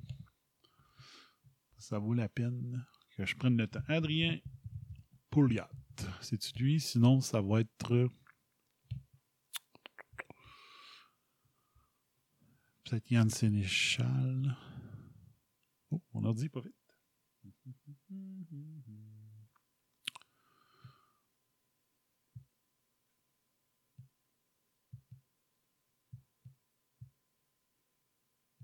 C'est pas ça. Merde, c'est pas lui non plus. Bon, oubliez ça. En tout cas, ça disait que le Québec, euh, le Québec avouait qu'elle allait en profiter pour acheter plus de. Il allait acheter plus de, de, parts dans les entreprises québécoises parce que les entreprises québécoises euh, vont moins bien. Fait que ils vont en profiter pour acheter des parts. Le communiste tranquille. Le communisme tranquille. Ah, je l'ai peut-être. Je pense à ça. -hmm. Je pense que je l'ai partagé. Ah non, c'est sur Twitter. C'est sur Twitter, c'est ça l'affaire. Ça ici.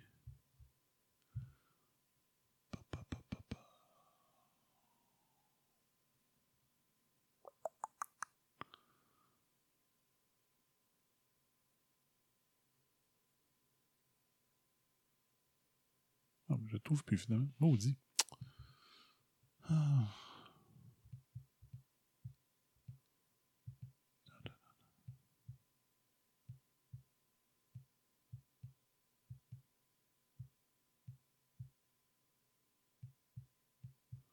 OK, c'est ça.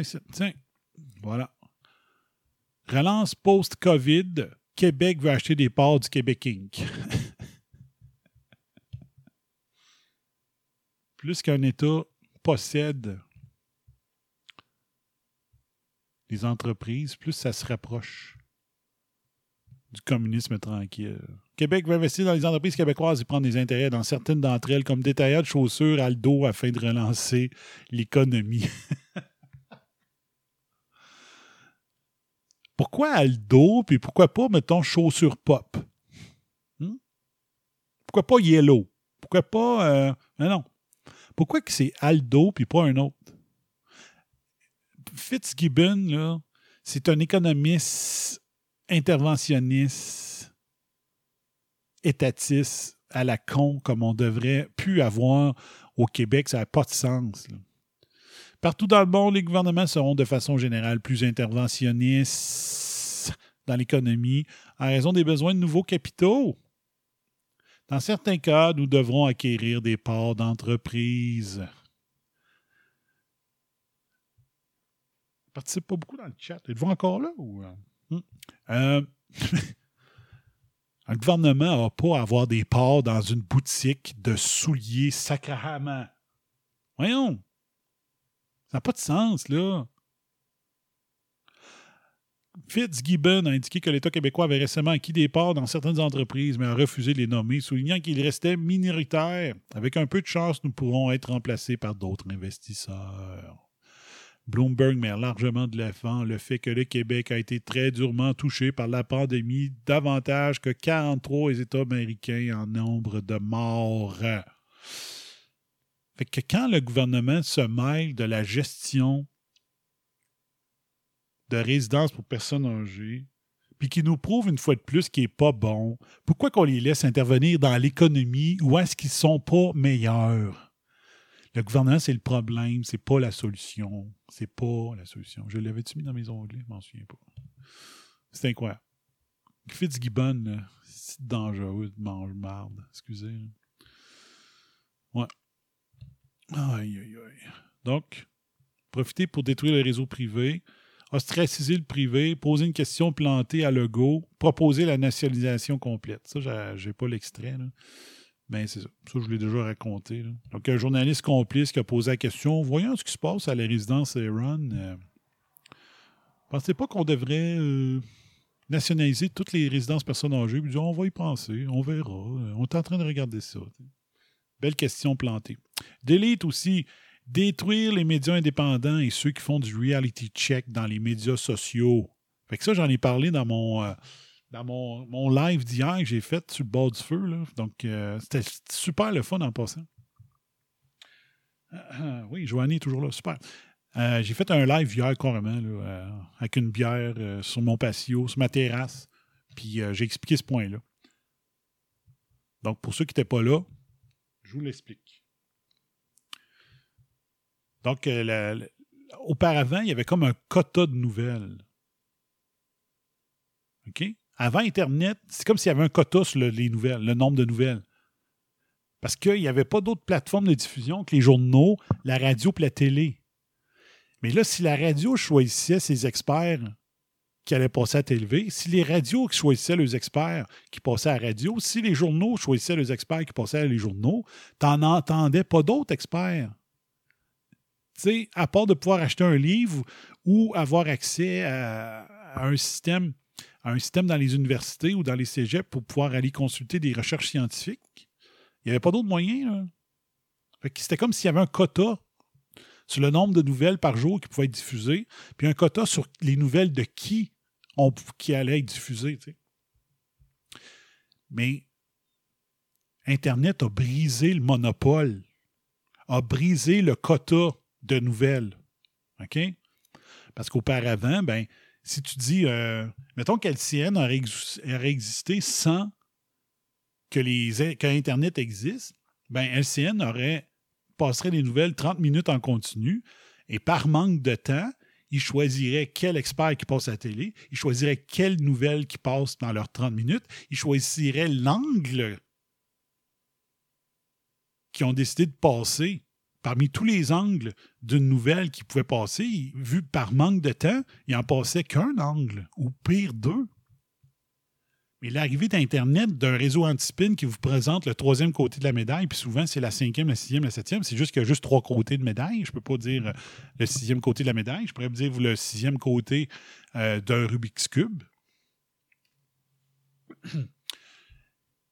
Mais l'Internet a décotaisé les nouvelles. Et ça, ça les fait chier. Ça, ça les fait chier, OK? Fait que maintenant, un chercheur qui, ou un expert qui est plus expert que docteur Arruda a son antenne. Il peut le faire via un podcast, il peut le faire via un vidéo YouTube, il peut le faire via son, un blog, un site web. Et ça, ça énerve les médias, puis ça énerve les politiciens qui achètent les médias. Parce que là, ils disent Hey, moi, c'est cet angle-là seulement, je veux qu'il se rende au public. Puis là, tu as un expert, plus expert que lui que tu passes à TVA, qui, lui, est vraiment il est vraiment baqué par la science, par des faits, par des études, qui, qui s'en va défaire le narratif que nous autres, on avait concocté ensemble. Et ça, ça fait chier. Ça fait chier, OK? Donc maintenant, un chercheur peut faire une vidéo avec des faits, c'est-tu un ou une vidéo? Un vidéo, je pense. Un vidéo avec des faits, alors qu'auparavant, si la presse ne le publiait pas, personne ne pouvait connaître sa version des faits. Donc ça, ça les fait chier. Donc, dans le delete, on veut détruire les médias indépendants et ceux qui font du reality check dans les médias sociaux. On veut détruire Réseau Antispin qui, fait, qui est un media watch. Que moi, je me spécialise dans les, les, euh, à watcher ce que les médias font tout croche qui choisissent rien qu'un angle. Puis moi, j'essaie de trouver le troisième côté de la médaille là-dessus. Puis qu'est-ce qu'il y a là-dedans? Ben, regardez ça. Event 201. Je l'ai montré l'autre fois. Le rapport d'Event 201. Sept recommandations. Ça, c'est le rapport final. Public-Private Cooperation for Pandemic Preparedness and Response, a Call to Action. Donc, sept recommandations Et la septième, ici, à la page 4. Donc ça, c'est un PDF qui est directement disponible sur le site. Vous allez ici, Event 201, le Center for Health Security.org, Event 201 Recommendation. Vous cliquez ici et vous avez le PDF. OK? Download the recommendation en PDF, il est ici. Puis, il est écrit directement sur la page web, sur la page web aussi. OK? moi, ce que j'ai fait, j'ai downloadé le PDF aussi au cas qu'un jour ça disparaisse. OK? Puis, il ne faut pas oublier ici qu'il y a des liens. W Reform, White Papers, Outbreak Readiness and Business Impact, Private Sector, GH Agenda Home. Et ça, ici, c'est disparu en passant. J'ai cliqué dessus tantôt, puis ça a disparu. We Forum Project Managing the Risk and Impact of Future in Pandemics, 11, 19 novembre 2019. Donc, dans le delete, c'est détruire les médias indépendants. Government and the private sector should assign a greater priority to developing methods to combat mis and disinformation prior to the next pandemic response. Donc, eux, ils voulaient que nous, les médias privés indépendants soient détruits avant une prochaine pandémie. Trop tard. On est dans la pandémie et on est encore là, OK? Governments will need to partner with traditional and social media companies to research and develop nimble approaches to countering misinformation. Donc, le gouvernement devra faire un partenariat avec les médias traditionnels et les, médias, les compagnies de médias sociaux afin de chercher et développer des approches pour contrer la désinformation. On le voit, Facebook euh, delete des commentaires de Sébastien Lecourt tic tic tic. Euh, il y, a des, il y a un vidéo que j'ai fait sur Facebook Live qui a été euh, délité. C'est pas moi. C'est eux autres, c'est Facebook. Euh, il y a des vidéos que euh, Alexis est obligé de refaire, refaire du montage parce que la, la, la version uncut de ces lives ne sont pas sauvegardées par YouTube. Donc ça arrive énormément déjà. This will require developing the ability to flood media with fast, accurate and consistent information. Il dit ça, ça va demander qu'on développe une habilité de renflouer, flou, pas flouer, comment on dit ça, de, d'inonder les médias avec de l'information rapide, précise et consistante. Mais c'est pour ça que vous avez fait. Vous avez mélangé le monde. Vous avez décidé de mélanger le monde. Alterate. En disant tout et son contraire. Le masque est bon, c'est pas bon. Hein? Chloroquine, c'est bon, c'est pas bon. Remdesivir, c'est pas bon, mais vous dites c'est bon. Hein? Un mètre, un mètre et demi, deux mètres. Ça ne s'attrape pas dans l'air, ça s'attrape dans l'air. L'avez-vous vous-même, et finalement, c'est pas les surfaces. Hein? Ça ne s'attrape pas par les aliments, mais ça serait une soupe de chauve-souris qui qui a causé la pandémie. Vous dites tout, puis son contraire. Donc, cette affaire-là, là, this will require developing the ability to flood media with fast, accurate and consistent information. C'est faux. Les études sur la remdesivir n'étaient pas peer-reviewed. Ils l'ont publié pareil. C'est de la complicité dans le crime quand tu fais ça. OK? Public health authorities should work with private employers and trusted community leaders, such as faith leaders. Donc, les autorités publiques de, de santé publique devraient travailler avec des employeurs privés et des leaders que l'on euh, qui sont trustés dans la communauté, comment on dit ça? Que la, euh, je sais pas comment le dire. Comme faith leader, donc des prêtres, des évêques, le pape, hein? To promulgate factual information to employees and citizens. Donc, pour promulguer. Quand tu dis promulguer, d'habitude, c'est pour. Tu dis tu promulguer la bonne nouvelle. C'est très religieux comme terme. Hein? Euh, pour promulguer des informations factuelles. C'est pas le cas. Vous nous avez menti.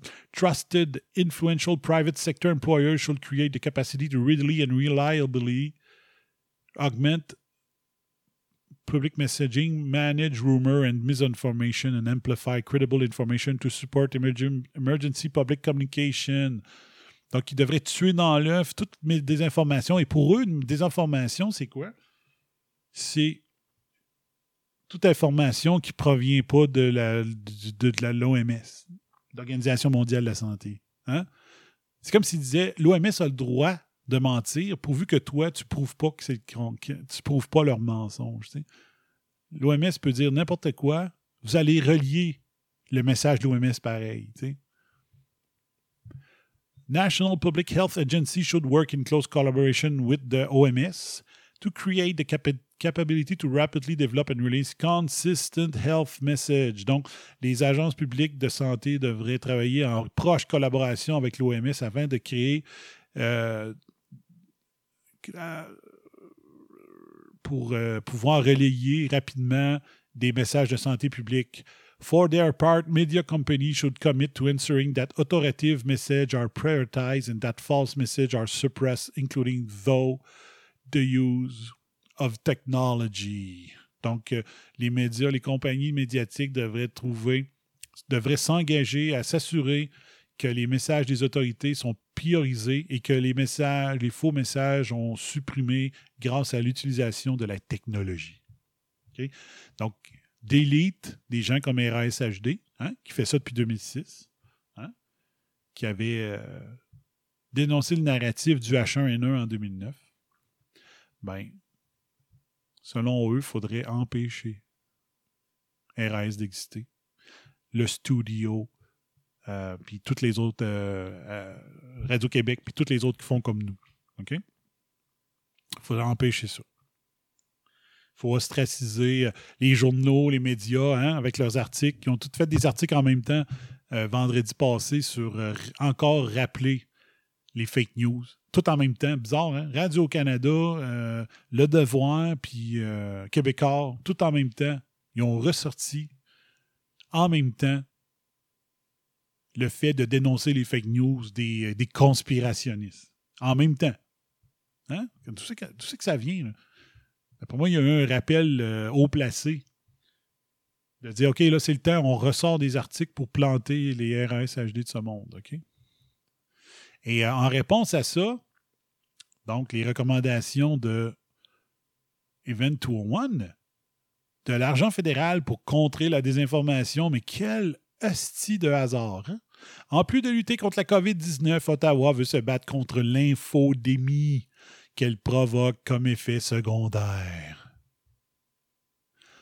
La ministre du Petit Moine, le ministre du Petit Moine a annoncé mardi que le gouvernement verserait immédiatement 3 millions de dollars à plusieurs organismes afin de protéger les citoyens de la désinformation au sujet de la pandémie.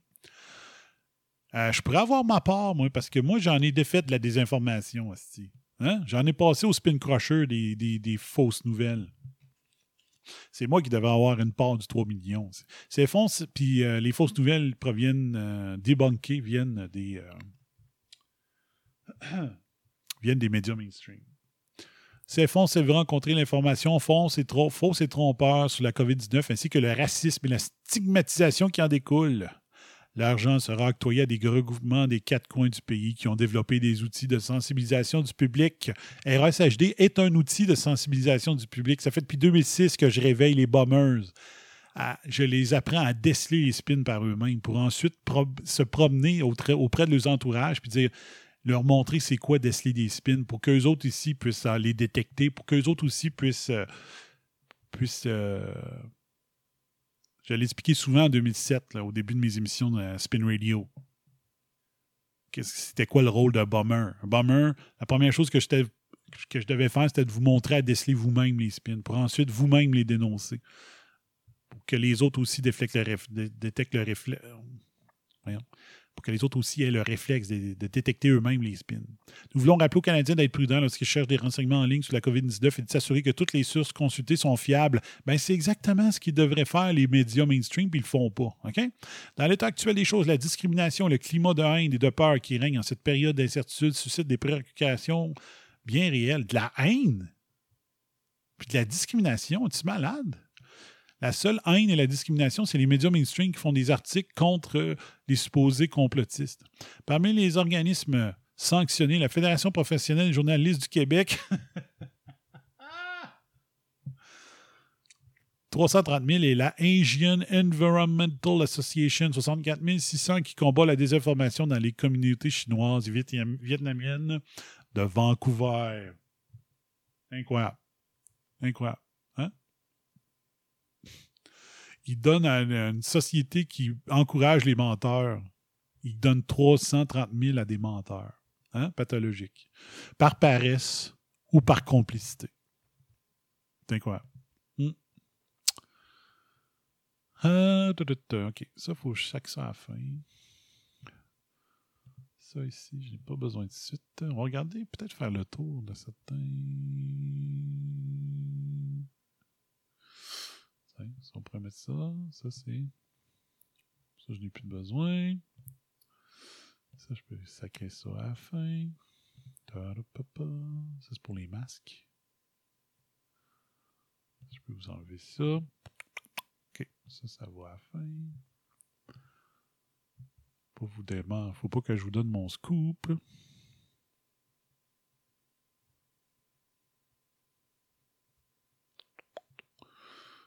Ça, je n'ai pas besoin. OK, ça, ça va à la fin. Schlac, schlac, schlac. Ça va ici. OK. Bon.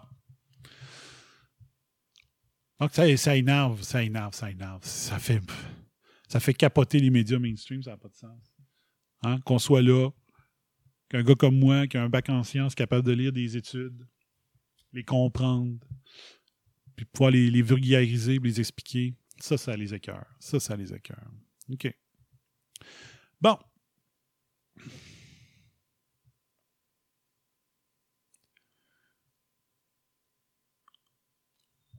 Donc ça, c'est... Euh, c'est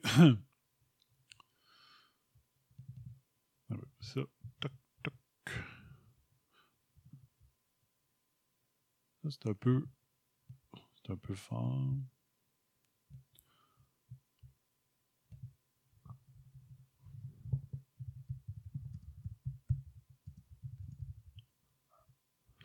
OK, comme ça. Je veux pas qu'elle me fasse censurer. Bon. OK. Donc, j'avais fait une petite affaire. Ça remonte à très longtemps, par contre. Euh, comment cesser le grand confinement en Nord? Fait que là, c'est sûr que moi, j'avais prévu faire ce show-là il y a peut-être un mois. Donc, euh, comment on fait pour arrêter ça maintenant? Mieux connaître le virus. Je pense qu'on s'en vient pas pire. On s'en vient pas pire côté de l'information là-dessus. Restez chez vous dès les premiers symptômes et avisez votre monde comme si c'était une MTS. On dit une ITSS maintenant. Mais euh, moi, je trouve qu'on n'insiste pas assez là-dessus. C'est toujours lavez-vous les mains, portez le masque vous êtes en situation où vous ne pouvez pas respecter la distanciation sociale, tout ça. Il faut il faut que dans les pour cesser le grand confinement, il fallait continuer à marteler. Tu as des symptômes, reste chez vous. Reste chez vous. Le message, c'est pas si tu as des symptômes, porte le masque. C'est si tu as des symptômes, trouve un moyen de te faire tester, puis reste chez vous. OK? Ça, c'est le meilleur moyen aussi. Puis, si tu l'as, parle aux gens euh, avec qui tu as été en contact, mettons, dans les trois jours suivants, mettons. Ils disent que peut-être que ça peut durer 14 jours. Euh, on peut être porteur 14 jours avant d'avoir des symptômes. Ça se peut. Mais contente-toi de contacter les personnes des trois ou quatre jours précédents. ça va déjà être pas pire. Comme si un MTS t'avait couché huit personnes entre le moment. Parce que selon les médias, un célibataire, c'est quelqu'un qui couche avec tout le monde euh, et son chien. C'est tout du monde sur Tinder qui couche avec trois personnes par soir à lire les médias. Un célibataire, c'est pas ça. Mais bon, comme si tu avais un MTS. Donc, si tu un MTS, tu as couché quatre personnes entre le moment où tu as eu des symptômes puis le moment où tu as le résultat, ben avise ton monde. Portez le masque. Moi, je sais qu'il y a beaucoup de rebelles qui disent c'est de la chenoute. Moi, là, je le porte. Euh, quand je vais dans les commerces. Moi, je le porte. J'ai pas honte à ça. Puis, je sais que j'ai raison de le faire. Euh, ce qui est spécial un peu, c'est que présentement, en Beauce, il n'y a pas beaucoup de cas. Mais euh, quand même, ça ne me tente pas de l'avoir. Si le virus peut mourir avant que je le pogne, je serais bien content. Parce que les statistiques disent que de plus en plus que c'est comme une bonne grosse saison de grippe. Mais euh, le virus, c'est pas une grippe. Ça, oubliez ça, vous me ferez pas croire ça. J'ai assez lu d'affaires euh, sur le sujet pour dire que ceux qui développent la maladie, OK, j'ai toujours dit la différence entre euh, être porteur du SARS-CoV-2 versus développer le COVID-19. C'est deux choses différentes. Même Arruda ne fait pas de distinction. Les médias ne font pas de distinction, tout ça. Moi, je ne veux pas développer la COVID. OK? Peut-être que je peux pogner le virus, qu'il ne se passera rien. Peut-être que je l'ai déjà eu puis s'est rien se passé. Je ne sais pas. Mais ça ne m'intéresse pas. Porter le masque pour euh, d'un magasin, euh, je suis là trois minutes. Là. Regarde, je mourrai pas pour ça. OK? Ça ne me dérange pas que l'opinion du monde. Je sais que ça diminue les risques. Puis moi, j'ai une entreprise qui commence toujours son cours en disant c'est un cours pour diminuer les risques de contamination alimentaire dans, dans votre établissement. Je leur dis, plus que vous allez implanter ce que je vous dis dans la formation, plus que vous diminuez les risques que vous ayez une contamination alimentaire qui peut tuer votre entreprise ou qui peut vous rendre vous-même malade parce que, mettons, dans un restaurant, tu sers des aliments, puis là, c'est ton heure de dîner, puis tu décides de manger la propre bouffe du restaurant pour euh, ton heure de ta demi-heure de dîner, puis tu te contamines toi-même. Plus euh, quelques clients, les clients en parlent, euh, la réputation de ton client tombe, puis tout ça. moi, je leur dis toujours, ça, c'est les règlements puis les lois. Voici pourquoi que ce règlement X-là est important. Pourquoi que le règlement X il est là? Parce que scientifiquement, ça, ça, ça peut arriver. C'est toujours comme ça. J'ai dit, chaque règlement du MAPAC a une raison scientifique derrière. Donc, euh, voici la raison scientifique. Si vous ne le faites pas, c'est vous autres les pires. Mais si vous respectez tous les règlements, vous diminuez les risques que ça arrive de 90, 95, 98 Après ça, c'est vous qui décidez. Voulez-vous passer par un restaurant qui, qui, qui, où est-ce que les employés se comportent comme des cochons ou vous voulez avoir une bonne réputation parce que vous suivez mes recommandations? C'est votre choix après ça. Accepter l'hydroxychloroquine comme prophylactique et comme traitement immédiat, ça, c'est un moyen aussi. Comme j'ai dit au début, le confinement, il est dû au fait que les modèles étaient astronomiquement. Euh, les chiffres étaient incroyables de, prévision et on disait il n'y a pas de traitement. Mais il y en a un traitement, s'il est pris tôt, avec du zinc, ça fonctionne. Donc, s'il acceptait le traitement à l'hydroxychloroquine puis au zinc, il pourrait déconfiner au complet. On dirait, OK, on le met en vente libre pendant une et demie, mettons. Vous pouvez vous en acheter. C'est une bouteille. Euh, euh, mettons qu'une bouteille, je sais pas, moi, il y a 90 pilules d'hydroxychloroquine, tu n'en masses. Parce que tu en as besoin pour 3-4 euh, jours. Si tu le pognes, puis 90, mettons, je sais pas, moi, tu en prends deux par jour, tu en as pour 45 jours peut-être là que euh, tu droit d'acheter une bouteille ou deux bouteilles maximum par personne, pas plus, puis euh, tu le prends en profil, prophylactique, c'est-à-dire en prévention. Comme on fait en prévention si on va en Afrique on ne veut pas pogner euh, la malaria. Et comme traitement immédiat, fait si tu le pognes, imaginez comment que les gens se sentiront en sécurité si en fait, on, leur disait il existe un traitement. Donc, si tu la pognes, prends ça rapidement, ça va bien aller. Ben non, on aime mieux que ça se prête, on aime mieux que le monde meure. Et euh, libre choix sur le vaccin, comme j'ai toujours dit, RSHD, il est pro-choix, mais pas juste sur l'avortement, il est pro-choix sur tous les sujets. Moi, je veux qu'on nous donne le libre choix. S'il y a un vaccin qui est disponible, moi, j'y crois pas au vaccin.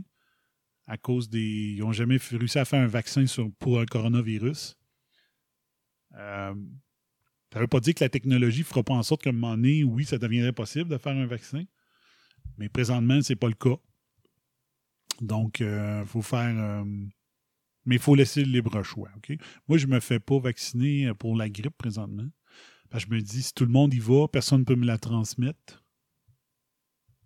plus qu'il y a de monde qui y va, moins qu'il y a de chances que quelqu'un me la donne. Donc, je n'y vais pas me faire vacciner à cause de leur pourcentage qui est très, très. Leur, efficacité est très, très, très basse. Euh, donc, pourquoi je me. Ça m'intéresse pas. Ça m'intéresse pas d'avoir de quoi qui a pas bien, bien de chance que ça fonctionne. Dans mon corps, c'est quand même euh, quelque chose d'agressif de se faire injecter, peu importe qu'est-ce qu'on se fait injecter directement dans le sang, c'est quand même invasif, c'est quand même euh, important, ça a quand même des effets sur le corps.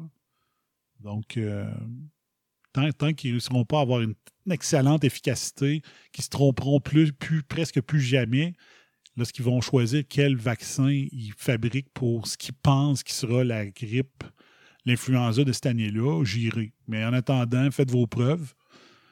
Euh, puis à date, euh, vous n'êtes pas très bon. Donc, c'est pour ça que je ne me fais pas vacciner. OK? je vais juste faire une petite recherche.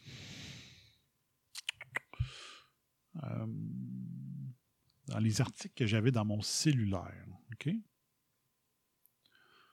Bon, vous avez vu l'avènement des tunnels désinfectants pour laver les paniers d'épicerie. Ça, ça existe depuis des années, en passant. Il n'y a rien de nouveau. Ceux qui essaient de vous faire croire que c'est une révolution, là, euh, euh, ben, c'est pas le cas. C'est pas le cas. Puis, euh, moi, je sens frottement. Si c'était un système qui utilisait des brosses rotatives comme dans un lavoto pour nettoyer les paniers, j'y verrais un avantage. Mais juste arroser, asperger les paniers euh, d'un assainisseur, d'un désinfectant, j'y crois pas, mais pas du tout, là, vraiment pas. Ouais. Euh, OK. OK. Un peu, je préfère ça. OK. On va l'ouvrir comme ça.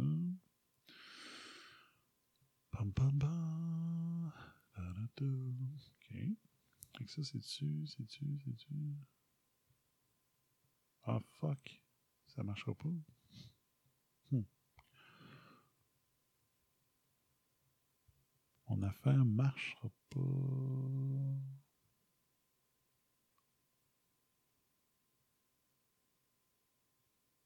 OK. Il que je le prenne à main mon cellulaire. OK.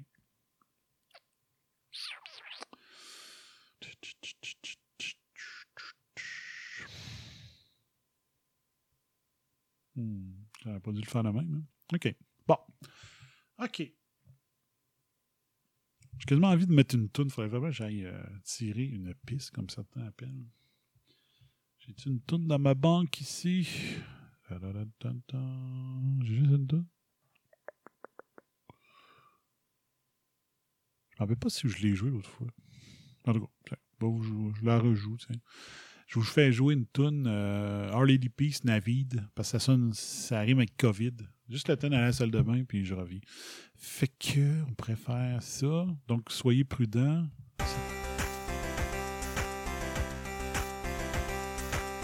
Prudent, safety, safety dance. As-tu la ça?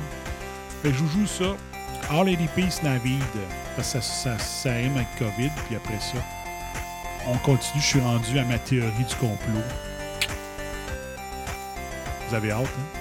Oui. Ah oui, c'est vrai, il faut que j'aille voir mon statut Facebook. J'avais mis des aides-mémoires euh, sur mon Facebook aussi. OK. On écoute ça.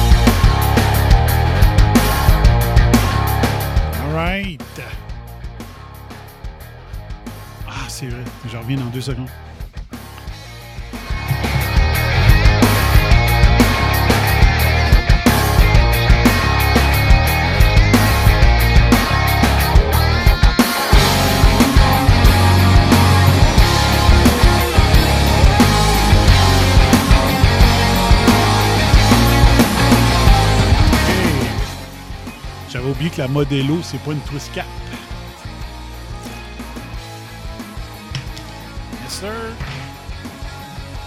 santé. Minuit 3, la fête euh, de l'OMS est terminée depuis minuit. Santé tout le monde.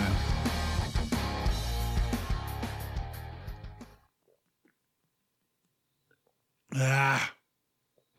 OK.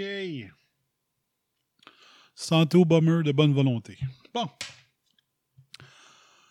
OK. Donc, je m'étais fait un aide-mémoire. J'ai fait un statut Facebook euh, aujourd'hui, mais je voulais que ça me serve de- d'aide-mémoire plus que d'autres choses. Euh, OK. Il faudrait que je me retrouve une autre page Facebook. Je vais vous montrer les stats euh, pour euh, Chaudière-Appalaches. Pam, pam, pam, pam, Bose. Comment ça s'appelle? Bose.com. En Bose.com. Bon. Ici. Habituellement, ils mettent les stats de Chaudière-Appalaches ici, OK? À tous les jours. Donc, on va aller voir de quoi ça, ça, quoi ça donne de l'air. Il me semble c'est en Beauce qu'ils mettent ça.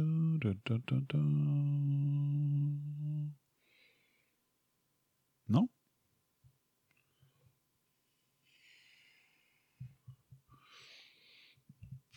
OK, d'abord, Sius.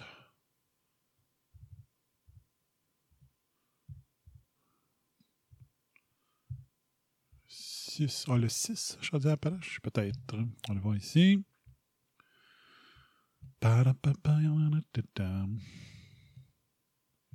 Ah, c'est- Maudite bande déroulante, santé. Et voilà. Bon, Chaudière-Appalaches, regardez ça.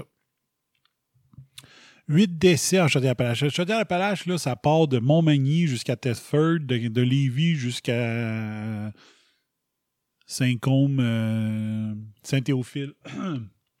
Les lignes américaines, OK? C'est très grand, OK? Euh, moi, je suis en Beauce-Sartigan. Ça fait des semaines qu'il y a eu 24 cas confirmés de COVID, 24 cas guéris. OK? Au total, pour toute cette grande région-là, 514 cas confirmés, 496 qui sont guéris, 8 personnes qui sont décédées. OK? Chaudière-Appalaches, ça doit être, euh, je sais pas, moi, 100 quelques mille personnes comme région. C'est pas beaucoup. 514 cas pour toute la population, c'est pas beaucoup. Puis là, je me demandais scientifiquement, c'est une bonne nouvelle qu'il n'y ait pas beaucoup de cas en Chaudière-Appalaches? Ou c'est une, c'est une bonne nouvelle ou une mauvaise nouvelle?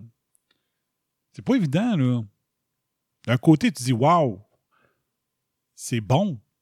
Les soins reçus ont sauvé du monde, c'est sûr et certain. Il n'y a pas eu beaucoup de cas. Mais ça, ça veut-tu dire que on est susceptible plus qu'ailleurs d'être infecté? Parce que presque personne l'a eu. Quelqu'un de Montréal arrive avec des symptômes, euh, ou quelqu'un de Québec, puis il vient infecter toute la Beauce, toute Chaudière-Appalaches. Fait qu'il y a un côté qui est rassurant, mais il y a un autre côté qui dit shit, euh, le pire peut arriver, le pire n'est pas encore arrivé, on est tous susceptibles d'être contaminés, on l'a pas pogné. Faut que le virus meure avant qu'il arrive en, en Chaudière-Appalaches. Tu sais. Fait qu'il y a un côté inquiétant là-dedans. Ou il y a un autre côté qui est positif. Le côté positif, c'est quoi? C'est peut-être que la Beauce, Chaudière-Appalaches, a eu le COVID avant qu'il commence à compter les cas. Comme je disais, ma famille ont tous été malades en janvier, février. Ben, c'est ça qu'ils ont eu. C'était-tu le H1N1 qu'ils ont pogné ou ils ont pogné le COVID? Comme moi, une de mes sœurs était allée au Mexique en décembre. Est-ce qu'elle peut avoir pogné ça au Mexique en décembre, le ramener avec elle? Parce qu'elle a été malade en revenant de voyage. Puis euh, ça a duré longtemps. Donc, est-ce qu'il y avait des cas de COVID au Mexique? Elle l'a ramené au Québec. Elle a contaminé euh, toute ma famille sauf moi. Ou elle m'a contaminé aussi, mais moi, je n'ai pas développé euh, la, la maladie. Fait que scientifiquement, ça, ça me tracasse. Est-ce que c'est une bonne nouvelle qu'il n'y ait pas beaucoup de cas dans ma région? C'est une bonne nouvelle ou une mauvaise nouvelle? Scientifiquement, moi, ça me dit que le pire peut arriver. le, le- le- le SARS-CoV-2 arrive en Beauce, il y a du fun à avoir. Hein? C'est-tu parce que ici, on, on est fait tough puis on n'a pas été se faire tester?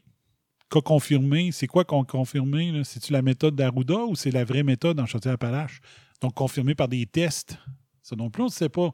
Mélanger le monde, alterate. Ou des données alternate. On ne sait pas. Ah, qu'est-ce qu'elle est bonne. Hmm. Fait que ça, c'est une des questions que je me posais. OK? La deuxième vague sera pire que la première. Change my mind. Avez-vous déjà vu la, la- mode des Change my mind? C'est euh, Steve Crowder. Il faudrait juste que je m'amuse à me m'emmener euh, à me faire des. euh, C'est ça ici.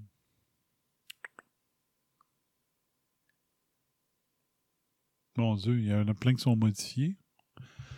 OK, Steve Crowder. On va mettre ça. Donc, c'est la mode de Change My Mind. OK? Je peux-tu agrandir ça? Donc, Steve Crowder, c'est un humoriste canadien qui est rendu vraiment à faire de l'information euh, avec euh, Glenn Beck, entre autres. Il a sa propre émission, mais je pense que c'est sur la chaîne de Glenn Beck. Fait qu'il y a plusieurs memes euh, de Steve Crowder qui fait ça. Donc, euh, c'est Change My Mind, puis tu peux changer la phrase qu'il y a en haut. OK? Il y a des memes, tu peux faire tes propres memes. Donc, Male privilege is a myth, change my mind. OK? Fait que là, moi, j'ai écrit. Moi, là, c'est ça. La deuxième vague sera pire. Comment j'ai dit ça? La deuxième vague sera pire que la mi- première, change my mind. OK? Donc, pourquoi je dis ça? Pourquoi je dis ça? C'est simple. C'est que la crise de COVID a commencé au début du commencement de la fin de l'influenza normale qu'il y a habituellement. OK? Et Arruda a fait compter les cas d'influenza no- influenza normale comme étant des cas de COVID. Mais ce, vont, ce que Arruda puis les Fauci de la planète vont faire cet automne, c'est quoi vous pensez? Ils vont faire pareil. ils vont prendre les cas d'influenza, ils vont le mettre dans le COVID. Et le, pic d'influenza va arriver octobre-novembre. Ce ne sera pas le début de la fin de l'influenza du printemps, ça va être le début, début de l'influenza automn- automnale. Puis ils vont tout crisser ça dans le COVID. Donc, ils vont dire il y a une deuxième vague. Puis la deuxième vague va être pire parce qu'elle est au début, dès le début de la saison d'influenza, ils vont déjà commencer à compter ça comme du COVID, alors que présent, ce printemps, ils ont commencé à compter les cas de COVID, d'influenza, les mettre dans le COVID, alors que c'est le début de la fin de la saison d'influenza. Vous comprenez? Je ne sais pas si vous comprenez mon point. Donc, vu que à l'automne, ils vont, dès le début de la saison grippale, ils vont crisser ça comme du COVID, ça va pareil comme s'il y avait une deuxième vague, et alors que c'est faux, et les chiffres vont être pires que ce printemps.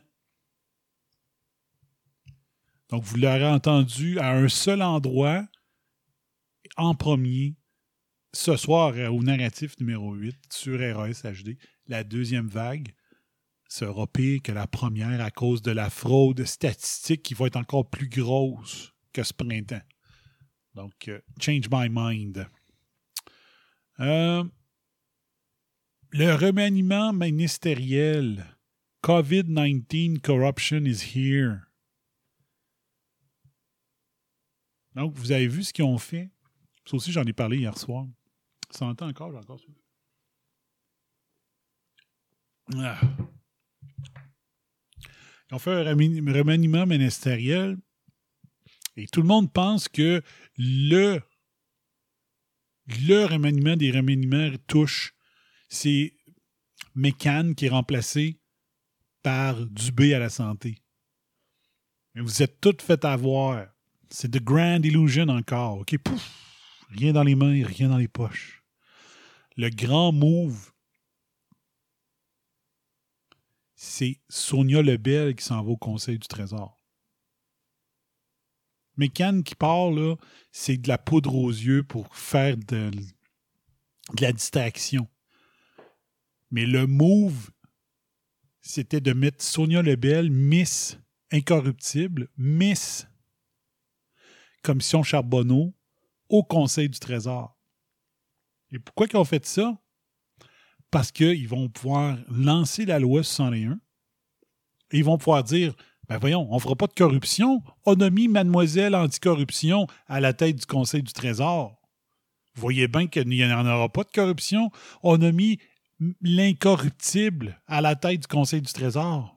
On ne fera pas de crosse avec la loi 61 quand c'est l'avocate vedette de la commission Charbonneau qui est à la tête du Conseil du Trésor. c'est génial! Le coup de Legault est génial. Il va passer pour un gars que impossible que je vous crosse avec la loi 101, mais c'est le contraire. Puis Sonia Lebel, vous regarderez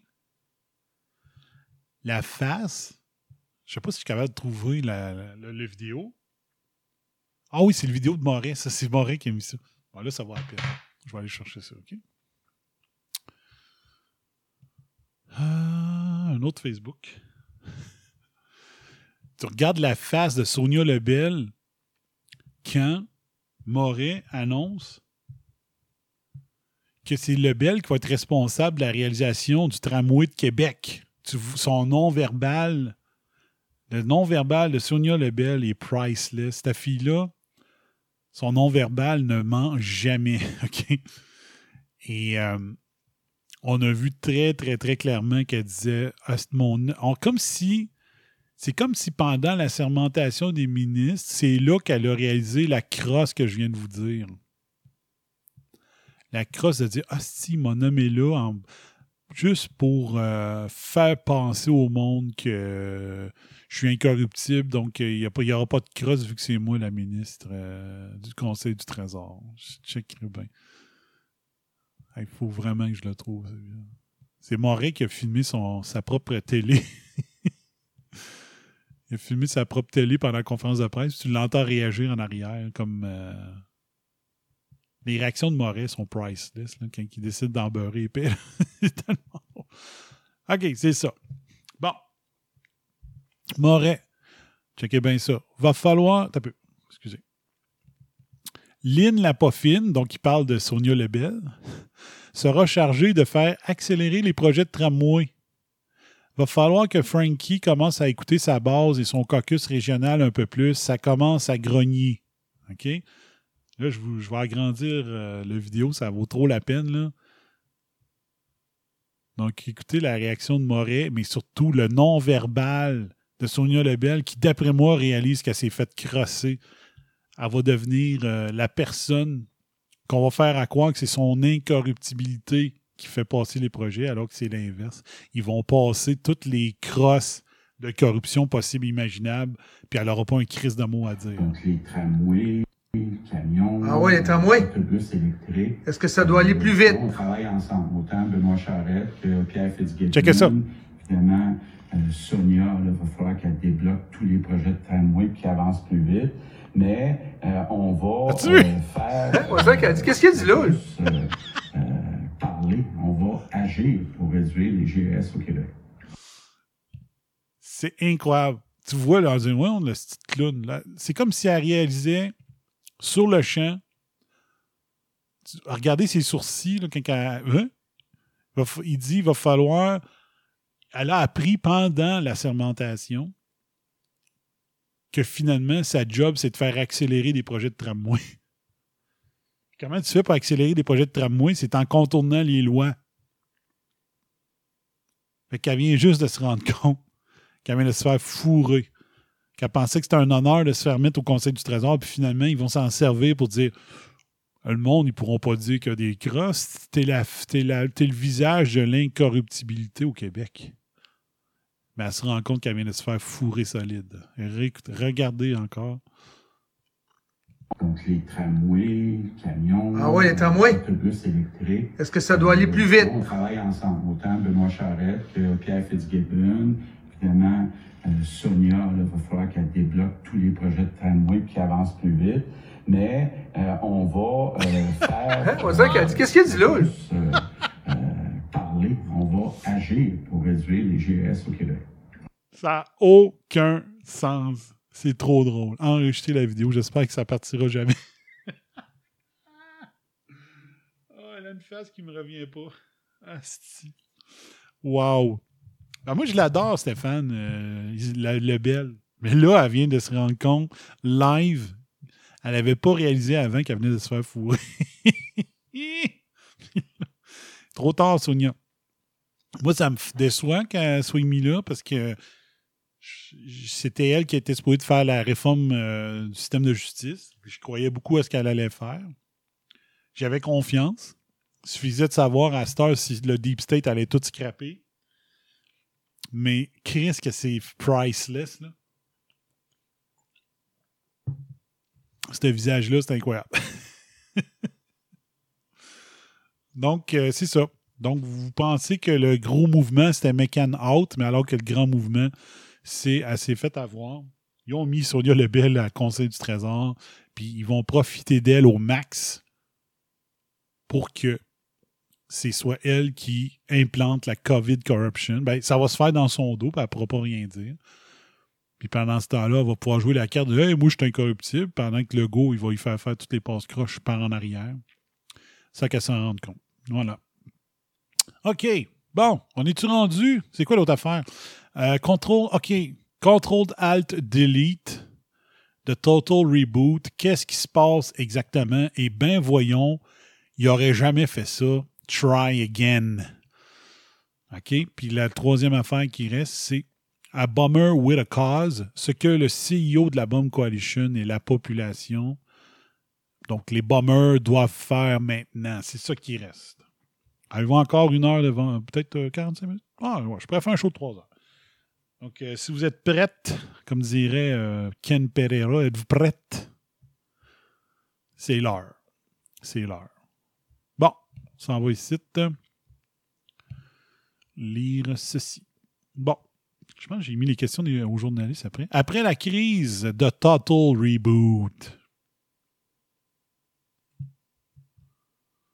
De Total Reboot. Donc, est-ce que Est-ce que c'est ici? OK, c'est bon. Bon, donc, je les explique. Control du peuple, de, l'économie, de l'information. Alternate, alterate les données, les études scientifiques. Delete les médias indépendants. Les opinions, les faits divergents. Une partie de la population décédée. Les commerces. Je pourrais ajouter ça tout de suite. L'économie qui est détruite aussi. Les commerces qui sont euh, détruits. On choisit les gagnants euh, des commerces détruits. On choisit les gagnants et les perdants de la crise. Est-ce que j'ai fait des fautes? Non. Blocks? Donc, on a fait le contrôle alt delete. Pourquoi? Une fois qu'on a tout fait ça, c'est l'heure du total reboot? C'est quoi le total reboot? Ah ouais, c'est pas ça qu'il fallait que je fasse. Donc, ma théorie à part de là. OK? Mon analyse de la situation. Appelez ça une théorie de la conspiration. Appelez ça le, le mot que vous voulez. Moi, j'appelle ça mon analyse. Qu'est-ce qui s'est passé?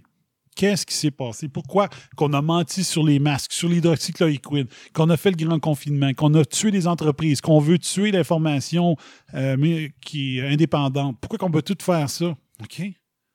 Ça prenait un moyen pour mettre la société puis l'économie à terre au complet et ça pressait. Et parmi les moyens envisagés pour arriver très rapidement à ce résultat-là, il y avait celui d'une pandémie. Donc, il fallait mettre la société à terre, l'économie à terre maintenant. Pourquoi? Pourquoi on a fait ça? OK? Donc, est-ce que le. je vais juste faire euh, vite. OK, c'est bon, je peux continuer. Donc, ça prenait un moyen de mettre l'économie à terre au complet et ça pressait. Parmi les moyens envisagés pour arriver très rapidement à ce résultat, il y avait une pandémie. Et la pandémie pouvait être provoquée ou on pouvait attendre l'arrivée aléatoire, au hasard d'un virus, pour déclencher le grand confinement. Il y avait différentes façons. Ça aurait pu être des actes terroristes, ça aurait pu être euh, une guerre. On a décidé cette fois-ci de, la méthode de la pandémie. OK? Ça aurait pu être une crise économique, mais il faut trouver un moyen. Une crise économique, il faut la provoquer. Il faut qu'il y ait un événement qui la provoque. OK? Mais pourquoi qu'on fait ça? J'ai écrit pandémie provoquée ou attendre l'arrivée aléatoire d'un virus pour déclencher le grand confinement? Qu'est-ce que je veux dire par là? Il y a, beaucoup de faits qui disent, qui prouveraient que le, virus a été manipulé. OK? Et ceux qui pensent qu'il n'y a pas de virus manipulé pour faire des études scientifiques, wake up and smell the coffee. OK? De la manipulation génétique en laboratoire, ça se fait. Puis pas juste en Chine. OK? Dites-vous là, que les Américains ils doivent en faire au, au, euh, au- au lab- laboratoire de type 4, euh, de sécurité 4 à Winnipeg, ils doivent en faire aussi. Et ça peut être une excellente chose pour la recherche scientifique, pour la recherche médicale aussi. OK? Donc, que vous pensez qu'il n'y a pas de manipulation génétique de virus, là, oubliez ça. C'est sûr qu'il y en a. Il y a des experts, le, gars qui se présentait partout, là, que les États-Unis appellent tout le temps pour prouver non, non, non, il ne s'est pas échappé du laboratoire de Wuhan, alors que je vous ai démontré que ce gars-là collabore avec le laboratoire de Wuhan. Et la, une des grandes magnitudes du, laboratoire de Wuhan, la Batwoman, depuis 2005, il ne faut pas se fier à lui pour avoir de l'information. OK? Mais c'est sûr, puis c'est pas pas de la conspiration de dire ça la recherche médicale, la recherche scientifique fait en sorte qu'on modifie des bactéries, on bactérie des, des virus pour voir, souvent pour trouver des super médicaments. Donc, il n'y a rien de, mal. Il y en a qui disent qu'il y a quelque chose de non éthique dans le fait de manipuler des virus. Mais d'un autre côté, non, ça fait avancer la science, puis tout ça. Donc, est-ce que moi, est-ce que je crois à qu'on a créé le virus en laboratoire? Il y a des possibilités que oui, ça a été fait. Est-ce que les virus manipulés ont pu être échapper délibérément du laboratoire pour infecter les gens? Ça se peut. Ça se peut aussi que le virus manipulé aurait été échappé du laboratoire par une mauvaise pratique de désinfection avant de quitter le laboratoire. Ça, ça se peut aussi. OK? Mais présentement, il n'y a pas plus de preuves que ça vient du règne animal sans transformation euh, par les humains qu'il y a de preuves qu'il a été transformé par les humains. Donc, ceux qui disent le contraire n'ont pas plus de preuves de dire qu'il n'a pas été manipulé que les gens ont des preuves qu'il aurait été manipulé. Il n'y en a pas de preuves. Ceux qui disent le contraire vous mentent. Donc, moi, je n'affirme pas que le virus a été manipulé.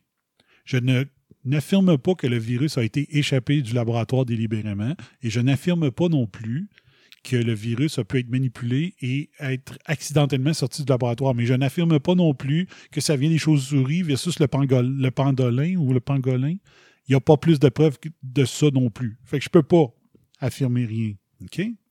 Ce que je peux sortir comme analyse, par contre, c'est que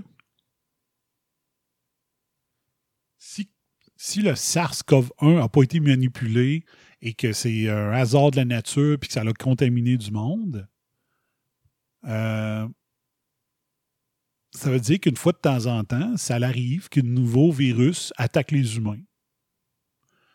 Et tous les scientifiques le savent. Les élites le savent. Et si tu veux faire un grand, une grande, grande, grande, euh, mettre l'économie à terre, puis que tu sais qu'une fois de temps en temps, il y a un nouveau virus qui arrive, ben, tu peux te dire, la prochaine fois qu'il va y avoir un virus, on va faire à croire que c'est le pire virus de l'histoire, puis on va faire le grand confinement. Les gens qui veulent mettre l'économie à terre peuvent dire la prochaine fois que par hasard un virus va être dangereux, on va le rendre mille fois plus pire qu'il est. On va grossir les stats parce qu'il faut mettre l'économie à terre. Il faut le mettre. Aussitôt qu'il va y avoir un virus, on s'en sert de celui-là. Le prochain qui apparaît, on se sert de ce virus-là pour créer l'hystérie mondiale. L'hystérie mondiale servant à contrôler le peuple, contrôler l'économie, contrôler l'information. Control. On veut le contrôle et on veut delete l'information, l'économie. Et pourquoi? Pourquoi qu'on a besoin de faire ça? Pourquoi que les élites, OMS, ONU, Big Boss, se disent, mais surtout OM- OM- OMS, pourquoi qu'ils voulaient mettre l'économie à terre? C'est quoi le but du Total Reboot? Pourquoi que l'économie, il faut qu'elle reparte à zéro? Parce que quand une économie est à terre, le réflexe gouvernemental, c'est de dire qu'il faut investir dans l'économie, il faut relancer l'économie. Donc, ça prend. la- le gouvernement doit prendre énormément plus de place dans l'économie et ils doivent investir massivement dans la relance. Et qui qui a un avantage maintenant de vouloir que le gouvernement investisse massivement dans l'économie? Je ne sais pas si je l'ai mis dans ma prochaine. C'est ici? OK, c'est bon, je l'ai. Donc, qui, qui a besoin que l'économie, à part les, riches qui peuvent s'enrichir plus, j'ai montré le Dow Jones, comment il remonte, c'est pas les gens sur les PCU qui investissent présentement. Qui avait besoin rapidement que l'économie soit à terre? Je donne un indice, il faut que l'économie soit à terre pour qu'il y ait un réinvest- un investissement massif des gouvernements dans l'économie avant, si je vous dis de Magic Number 2030. Ceux qui me suivent depuis longtemps? Magic Number 2030? Ça prend un autre organisme de l'ONU qui est complice. Je, je m'en vais à la prochaine. Donc, ma théorie, elle apparaît là.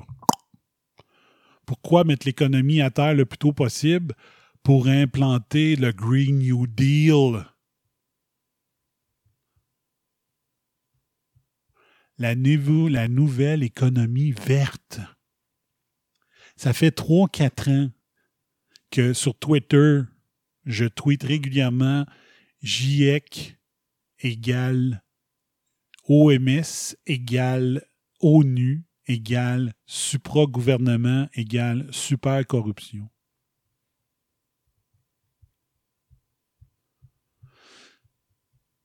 Je ne savais pas quand est-ce que la prochaine crosse de l'OMS aurait lieu, mais j'ai toujours écrit ça. GIEC égale OMS. Donc, deux organisations de l'ONU, l'ONU, supra-gouvernement, supra-corruption. Ben là, les deux ont travaillé ensemble. Ils attendaient. Ils cherchaient un moyen. Il faut que l'économie soit à terre et que les gouvernements investissent massivement dans l'économie. Et une fois que ça c'est fait, on va mettre de la pression sur les gouvernements pour que les réinvestissements soient majoritairement dans l'économie verte. Exemple, le Green New Deal. Donc, moi, je pense que c'est ça qui s'est passé. On prend un virus qui a les stats d'une grippe normale, on va manipuler l'information, on va manipuler la population, on va lui enlever des libertés, on va lui convaincre que c'est la pire virus qui a jamais existé, on va faire semblant qu'il y a énormément de morts, on prend le contrôle de l'économie, on crée ça à terre, le gouvernement il est obligé de faire des investissements massifs à la loi 61 et on va par la suite exiger via les médias, via les organisations, via tous les moyens possibles imaginables, on va s'arranger pour que la majorité de l'argent réinvesti par les gouvernements dans l'économie soit dans l'économie verte parce que 2030 is coming. The magic number. La fin du monde. Hein? En 2030, la, tabl- la- la planète va être complètement rendue folle par le réchauffement climatique. Il faut agir maintenant. Il y a plein de pays qui n'ont jamais atteint les objectifs qu'ils avaient dit qu'ils atteindraient pour les gaz à effet de serre. Ils n'auront plus le choix. Et combien d'articles, entre autres, ce qui m'a surpris, combien d'articles dans le Journal de Québec qui ont dit Hey, euh, depuis qu'il y a le grand confinement, ben, le taux de CO2 a baissé. Hein? Si c'était toujours comme présentement, les objectifs du Québec pour 2030 seraient déjà atteints. Vous avez vu ça dans les journaux? Euh, ah, bien ça. Québec pourrait atteindre sa cible. Je vais écrire ça dans Google, OK?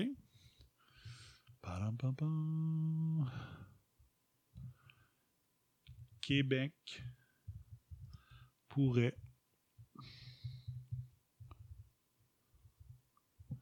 atteindre. Parce que là, j'aurais dû me le transférer de mon cellulaire. TVA Nouvelle. Aidé par le confinement, le Québec pourrait atteindre sa cible de réduction des gaz à effet de serre. TVA Poubelle. Encore en mars. Y a-t-il une vidéo qui va partir? Là? Non. Encore en mars, il était impossible, voire même farfelu,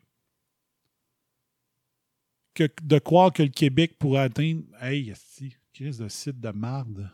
Sa cible de 2020 de réduction des gaz à effet de serre. Deux mois de confinement plus tard, on est maintenant bien parti pour réussir.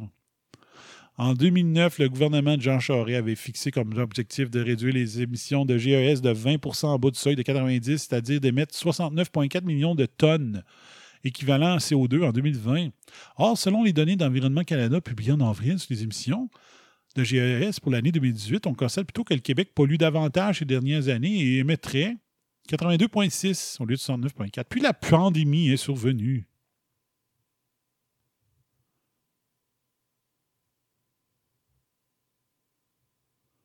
Selon les récents calculs de Pierre-Olivier Pinault, titulaire de la chaire de gestion du secteur de l'énergie des HEC, Québec pourrait réduire ses émissions de 10,3 mégatonnes de GES, équivalent CO2 d'ici la fin de l'année. Cela n'est plus très loin du 13,2 de réduction nécessaire pour atteindre la cible. Ça reste des estimations et pas des prévisions. Sauf qu'une réduction de 10 millions serait extraordinaire quand on sait qu'en 80 qu'entre 90 et 2018, le Québec n'a réussi à réduire ses GES que 4 millions de tonnes.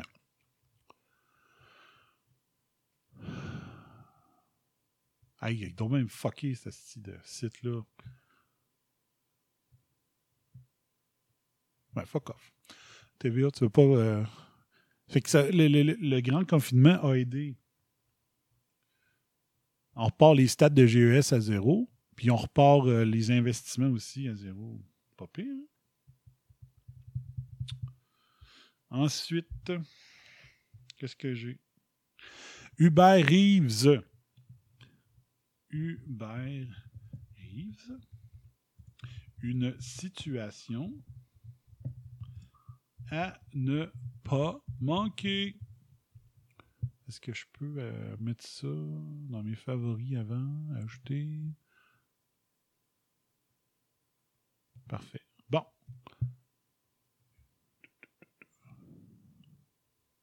Le point. Point FR, Hubert Rive, le Québécois ou le Canadien. Les crises majeures sont l'occasion de prendre de grandes décisions et de rompre avec de mauvaises pratiques. Hubert Reeves appelle ça Bing Bang de ses voeux. Appelle ce- ce Bing Bang de ses voeux, ça se dit. La fin de la guerre 39-45, on s'en souviendra, correspond à la période où les femmes acquièrent le droit de vote en France et où la sécurité sociale est instaurée dans ce pays. Les historiens nous disent que ce n'est pas un hasard. Les changements importants, genre implanter le Green New Deal, dans la structure sociale d'un pays ont souvent coïncidé des éléments qui ont entraîné des bouleversements majeurs dans la vie, dans les habitudes des citoyens. En temps ordinaire, les structures sociales atteignent facilement une rigidité telle qu'elle résiste à toute tentative de modification d'une importance quelconque, genre changer l'économie pour l'économie verte. Mais si de la vie générale, ces modifications s'imposent, même si de la vie générale, ces modifications s'imposent, les avantages qu'elles pourraient amener ne semblent pas toujours devoir compenser les désavantages qu'elles pourraient entraîner.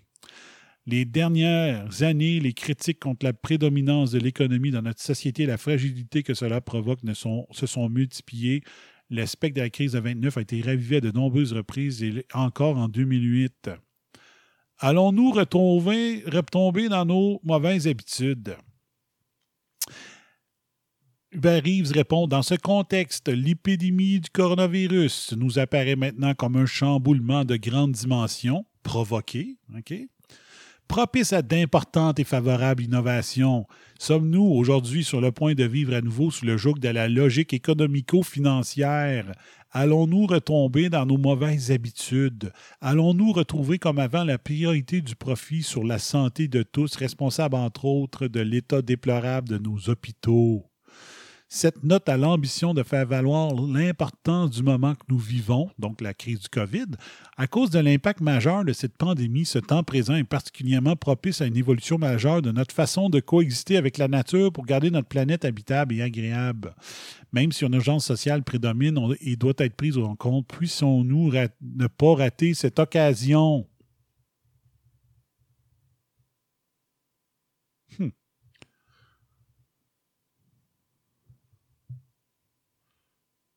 Fallait provoquer une crise. Donc, on va mettre ça aussi. Ça, c'est la date du 22 mai. Provoquer une crise. La crise est là. On en appelle à du changement. Implanter la green corruption. Green corruption is here. Ensuite, qu'est-ce que j'ai là-dedans?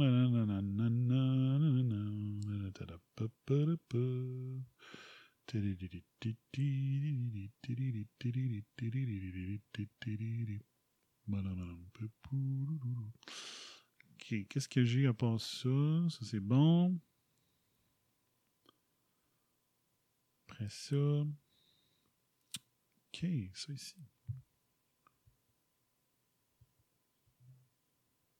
OK. Engineering a green recovery. Engineering. Engineering a green recovery du Globe and Mail. Et voilà.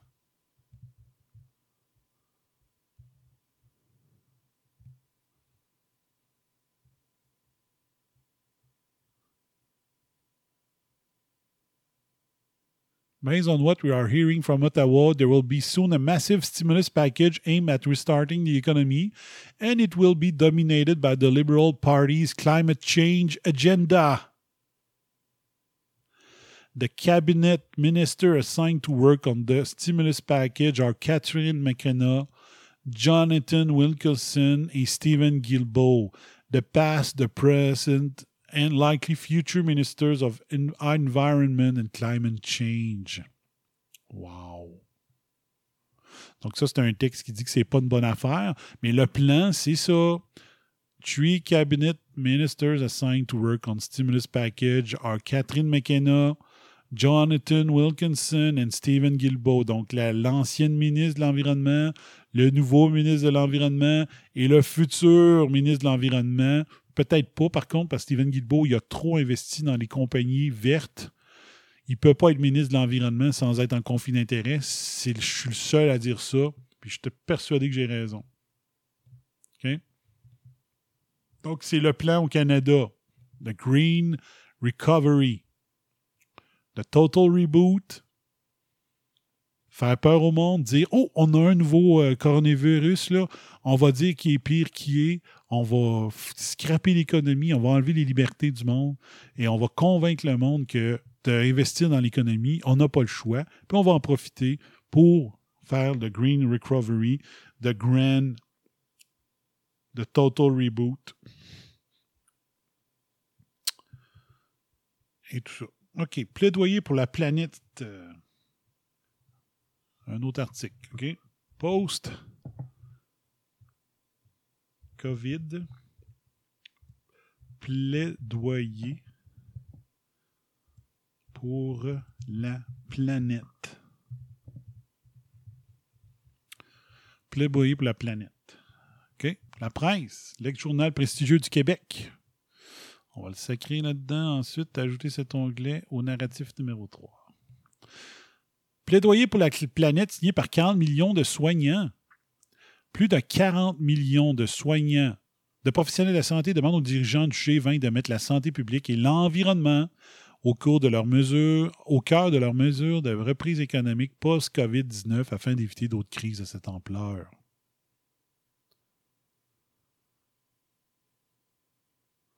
Ils estiment que les dirigeants des économies les plus développées du monde doivent saisir l'occasion afin de préserver la santé de la planète. Voilà, Stéphane. Une reprise saine reconnaît que la santé humaine, celle de l'économie et celle de la planète sont intimement liées, a déclaré Jenny Miller, la directrice exécutive du Global Climate and Health Alliance, qui chapeaute cette initiative en collaboration avec qui? L'OMS.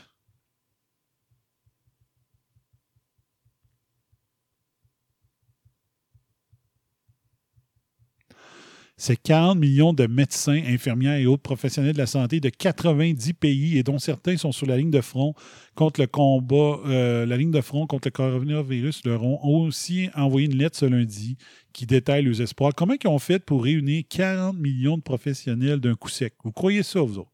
Vous croyez qu'il y a 40 millions de personnes qui ont signé cette lettre-là?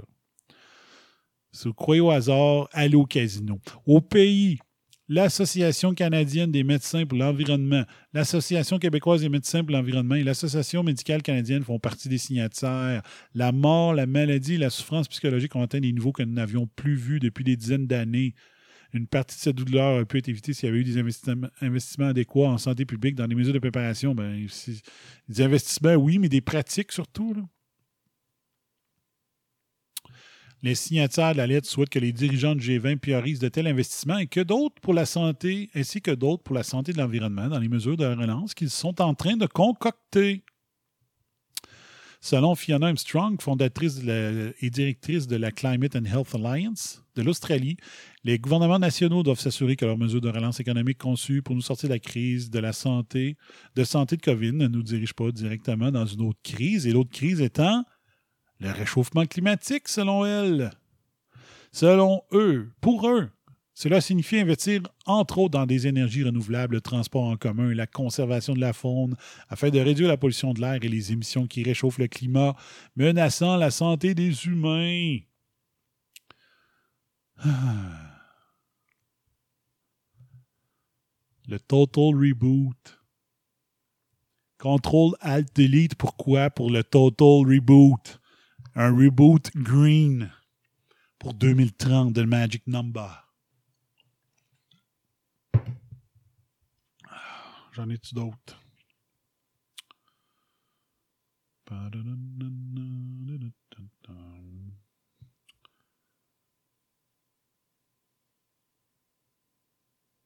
Ah, va chier.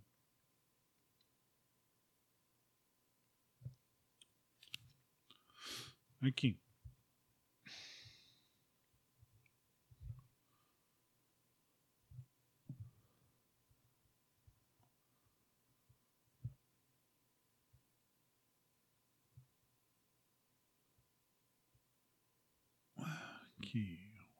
OK. Le devoir au nom de la science.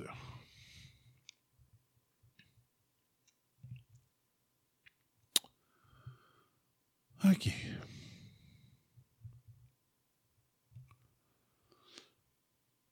Ce texte fait partie du cahier spécial Action climatique.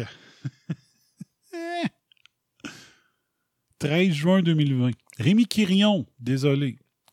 Il ne doit pas être parenté que moi. Elle est un des chercheurs en neurosciences les plus cités au monde. Ce docteur en pharmacologie est aussi le premier scientifique en chef du Québec depuis la création du poste en 2011. En plus de présider les fonds de recherche du Québec d'une valeur de 237 millions de dollars, il conseille son patron, le ministre de l'Économie et de l'Innovation, Pierre Fitzgibbon. Donc, euh, ça le discrédite au complet, afin que les données probantes et les meilleures pratiques soient prises en compte dans les décisions de l'État. Il livre ici ses réflexions sur les leçons à tirer de la pandémie pour faire face à la menace climatique. C'est le scientifique en chef du gouvernement. Votre rôle est de conseiller le gouvernement au moyen d'éclairage scientifique. De point de vue, les politiciens québécois écoutent-ils les scientifiques? Euh, Êtes-vous êtes étonné de l'écoute du gouvernement envers les scientifiques depuis le début de cette crise sanitaire? Oui, globalement, ça a été positif.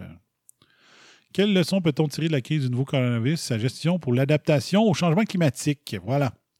Ceci est une bonne question. On réfléchit beaucoup à ça actuellement. Donc, quelles leçons peut-on déjà tirer de la crise du nouveau coronavirus et de sa gestion pour l'adaptation au changement climatique? C'est une bonne question. On réfléchit beaucoup à ça actuellement. La première idée qui me vient est quand on veut, on peut. Bien qu'on parle des changements climatiques depuis longtemps, on avance lentement. Avec le Total Reboot, ça va aller vite. Le Total Reboot. Tout prend du temps, peut-être, parce que ça touche tout le monde et donc personne en même temps. C'est assez abstrait. La pandémie nous a toutefois montré qu'on pouvait accomplir bien des choses en peu de temps, dont crisser l'économie à terre pour provoquer le Total Reboot qui va permettre d'investir dans l'environnement pour 2030. Green corruption is here. On s'est servi d'un virus qui est arrivé normalement. J'élimine la thèse du laboratoire. OK? Pour l'exercice. On a vu un virus arriver, on a dit c'est celui-là qu'on attendait pour provoquer le grand confinement qu'on a besoin pour faire le total reboot. La pandémie nous a toutefois montré qu'on pouvait accomplir bien les choses en très peu de temps. Lorsqu'il y a une volonté de nos dirigeants, de nos concitoyens, on peut faire des avancées très rapidement, surtout quand on la provoque par une crise économique. Hein? L'enjeu, selon moi, est donc de rendre les conséquences des changements climatiques plus concrètes pour la population et pour les décideurs. J'ai honte que ce soit un quirion. Le groupe d'experts intergouvernemental sur le climat, GIEC, donc GIEC égale plus OMS égale ONU égale supra-gouvernement égale supra-corruption. Le groupe d'experts intergouvernemental sur l'évolution du climat, le GIEC, affirme qu'il nous reste une douzaine d'années pour ralentir le réchauffement planétaire. Après, il sera trop tard. Comment faire pour que les gens réagissent à l'urgence climatique comme ils l'ont fait pour se protéger de la COVID? Je n'ai pas la solution magique, mais on peut apprendre de ce qu'on a réussi durant cette pandémie pour agir aussi en matière de développement durable, d'économie circulaire et d'énergie propre. Je pense qu'une bonne partie de la population le veut Il s'agit désormais, de voir comment les chercheurs peuvent travailler avec les décideurs politiques ainsi qu'avec les citoyens, en particulier les jeunes qui sont très sensibilisés, donc très moutons, à la protection de l'environnement. Je miserai aussi sur les villes et les municipalités qui travaillent de près avec la population.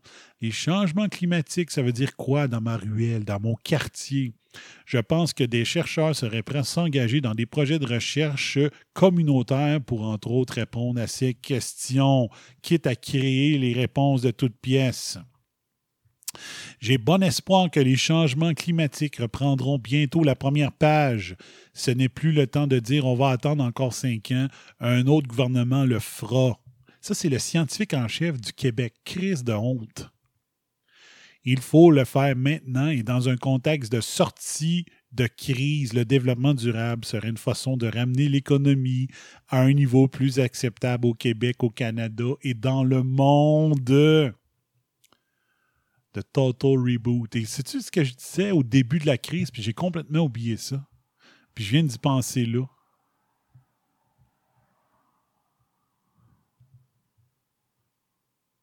Je sais pas pourquoi j'ai oublié ça.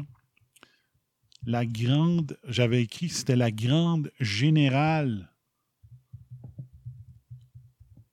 pour 2030. Je sais pas si vous vous rappelez que que je tweetais souvent ça au début de la crise. C'est la grande générale pour 2030. Qu'est-ce que je veux dire par là? Moi, je m'attends à ce qu'en 2029,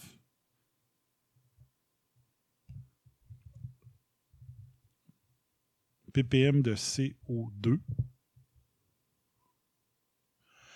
ils vont dire Wow, wow, wow, faut pas atteindre le 500 ppm de CO2 dans l'air. Ils vont fermer l'économie pour pas dépasser le 499 ppm de CO2 dans l'air. Il y a cet, aspect-là aussi. Présentement, on vit la grande pratique générale pour 2030 2029-2030. Afin, on dit comment. On a fait une grande pratique pour dire comment on peut arrêter l'économie rapidement. Donc là, ça, c'est réussi. Et le réinvestissement, c'est le Green New Deal. Fait que si on va voir c'est quoi le Green New fucking Deal, juste vous rappeler c'est quoi. Là, j'ai pris la définition de Wikipédia. là. En trouver plein d'autres. Le Green New Deal. Le Green New Deal est le nom donné au projet d'un vaste plan d'investissement dans les énergies décarbonées visant à stopper le réchauffement climatique tout en promouv- promouvant la justice sociale. Le Green New Deal est repris depuis 2018 par l'aile écologiste des démocrates américains, dont Alexandria Ocasio-Cortez, et depuis 2019 par la présidente de la Commission européenne, Ursula von der Leyen, qui est sous le nom d'un pacte vert pour l'Europe. Le nom est inspiré du New Deal lancé en 1933 par le président américain Franklin Delano Roosevelt pour sortir les États-Unis de la Grande Dépression. Poussé par les Verts européens à la fin des années 2000, le projet de Green New Deal ensuite a été porté par le mouvement transnational du printemps européen de Benoît Hamon et ou Yanis Varoufakis dans le cadre des élections européennes de 2019. Juste vous rappeler que les grands économistes disent que le New Deal de 1933 contrairement à la croyance populaire, a ralenti la relance économique. Quand le gouvernement investit trop dans l'économie, il favorise certains pans de l'économie au détriment de d'autres, ce qui fait que ça ralentit le redépart. Et c'est ça que la loi 61 va faire. En favorisant les entreprises qui n'avaient pas besoin d'aide, mais c'est les entreprises habituelles qui se font euh, donner de l'argent, les, les ingénieux, les compagnies d'asphalte, les compagnies de ciment, les, euh, les compagnies de construction, c'est toujours les mêmes qui profitent de l'argent euh, gouvernemental lorsqu'il y a des crises. Ben, on défavorise certains autres domaines de l'économie et ça ralentit. Ça ralentit la reprise économique. Ça fait le contraire. Le mouvement Green New Deal for Europe porte le projet d'un Green New Deal à l'échelle de l'Union européenne. Entend fournir aux, aux institutions de l'Union, en particulier. Ça manque de détails, ça, Chris. Un peu, là. En anglais. Il faudrait peut-être qu'ils disent le montant de fou que aux États-Unis veulent faire. Je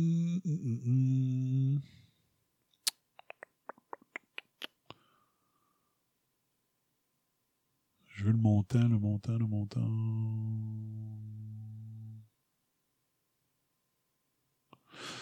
Oh, checkez ça ici. Proposition to include the Green New Deal into recovery program for COVID-19. There are proposition to include the Green New Deal of part or part of it in the recovery program from COVID-19 pandemic in the United States, partly because climate change increases the risk of such epidemic. C'est pas ça pas tout, mais bon. In the European Union in April 2020, the European Parliament called to include the European European Green Deal in the new in the recovery program.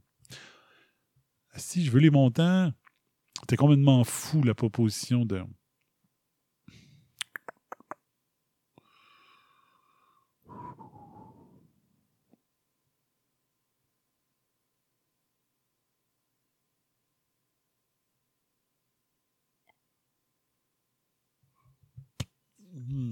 Euh, ceux-là qui ont mis ça dans Wikipédia, ils veulent pas que les chiffres soient là pour pas démontrer que ça n'a pas de crise de sens.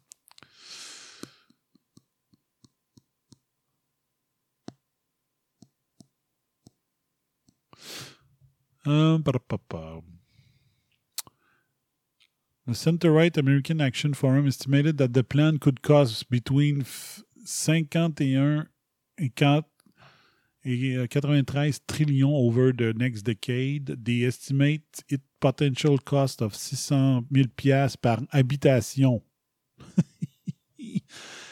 L'organisation estime que le coût pour éliminer les émissions de carbone pour le système de transport en commun serait de 2,7 trillion. Guaranteed a job to every American, 6,8 à 44,6 trillion. Universal Healthcare estimate to 36 trillion. Wall Street it was willing to invest significant resources, but unless Congress commit to move it forward. En tout cas, il, il y avait vraiment, là, genre, ils voulaient tout changer la façon. euh, toutes, toutes, les maisons américaines isolées autrement. Euh, système de, de, de climatisation qui marcherait autrement, puis tout ça. C'était des centaines de milliards. C'était épouvantable. C'était complètement fou, là. Mais bref. J'aurais aimé ça avoir plus de détails, là. Je fouillerai pour ça. Mais bon, vous voyez, le Green New Deal fait partie de ça. Euh, ici, qu'est-ce qu'on a? Checkez bien ça. World Economic Forum. Outbreak readiness and business impact protecting lives and livelihood across the global economy. Economists estimate that in the coming decades, pandemics will cause average annual economic loss of 0.7% of global GDP, a threat similar in scale to that estimated for climate change. C'est qui ça, le World Economic Forum? Checkez bien ça. Event. Event 201? Tantôt, je vous disais que Bloomberg était là-dedans. Checkez l'autre. Un des trois. World Economic Forum.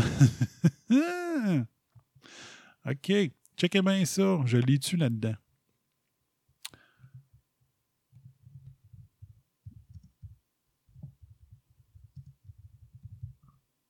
J'avais, ça fait longtemps que j'ai, inventé le terme, le total reboot. Euh, qu'est-ce que je vous ai dit? Regardez ça. Event 201. World Economic Forum. Voici ce que le World Economic Forum vient de lancer il y a quelques semaines. Ils n'ont pas appelé ça le Total Reboot, ils ont appelé ça The Great Reset. The Great Reset.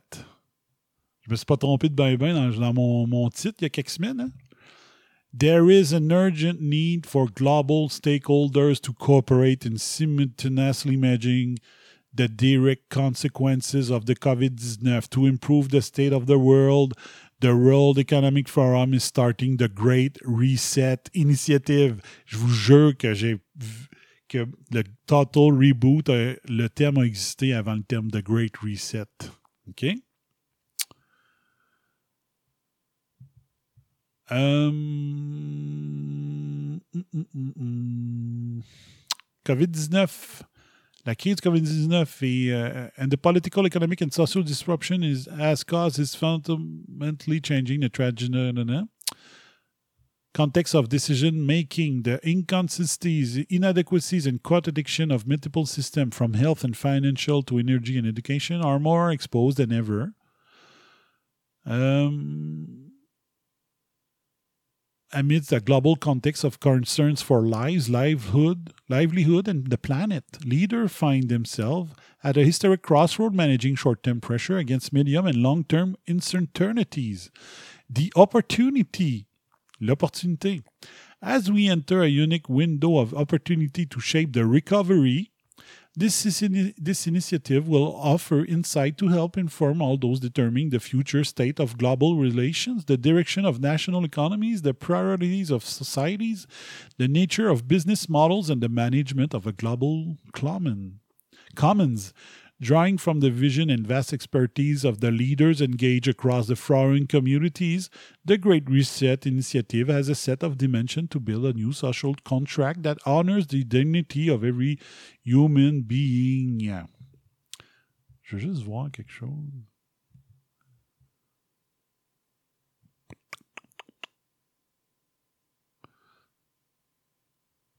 Forum, je vais juste checker, ouais. Si le texte existe en français. Forum économique mondial.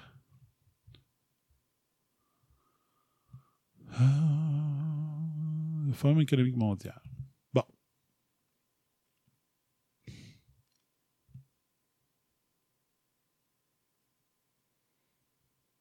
Ah, vous ça en français? La COVID-19 et la nature sont liées, la reprise devrait l'être aussi. Le temps de la grande remise à zéro. Est-ce que c'est le total, le, le great, euh, comment il appelle ça? Le great, the great reset?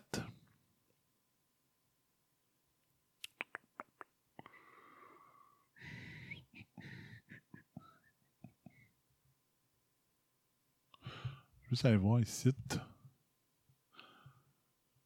Great Reset, ici. euh, le temps de la grande remise à zéro. Juste voir.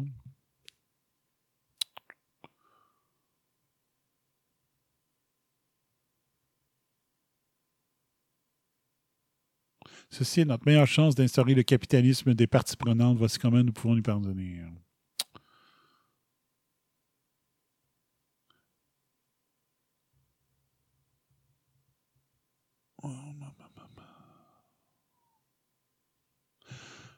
Klaus Schwab, fondateur et président exécutif du Forum économique mondial, la pandémie représente une fenêtre d'opportunité rare, mais étroite pour repenser, réinventer réinitialiser notre monde. Réinitialiser notre monde. Donc, le Forum économique mondial, un des trois commanditaires, on le voit ici, de l'Event 201.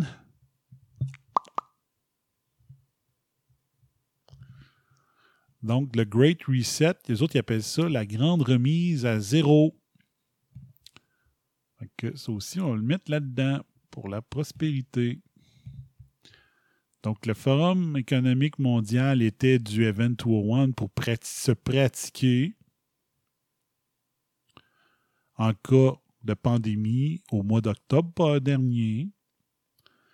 Et ce qu'ils veulent faire,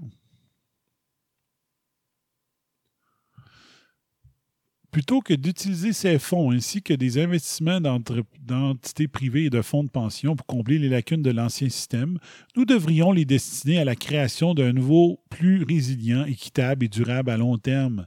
Cela signifie, par exemple, la construction d'infrastructures vertes en ville et la création d'incitations pour que les industries améliorent leur bilan en matière de mesures environnementales, sociales et de gouvernance.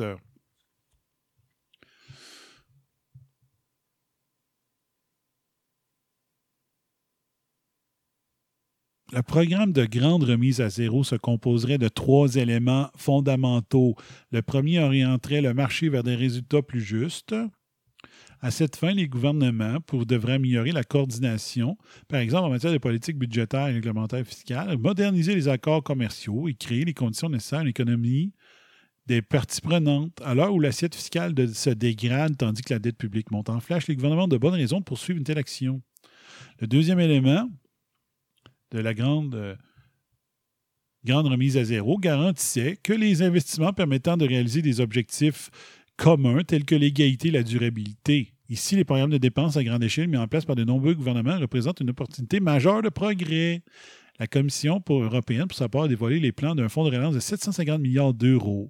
Les États-Unis, la Chine et le Japon ont également leur propre plan de relance économique ambitieux.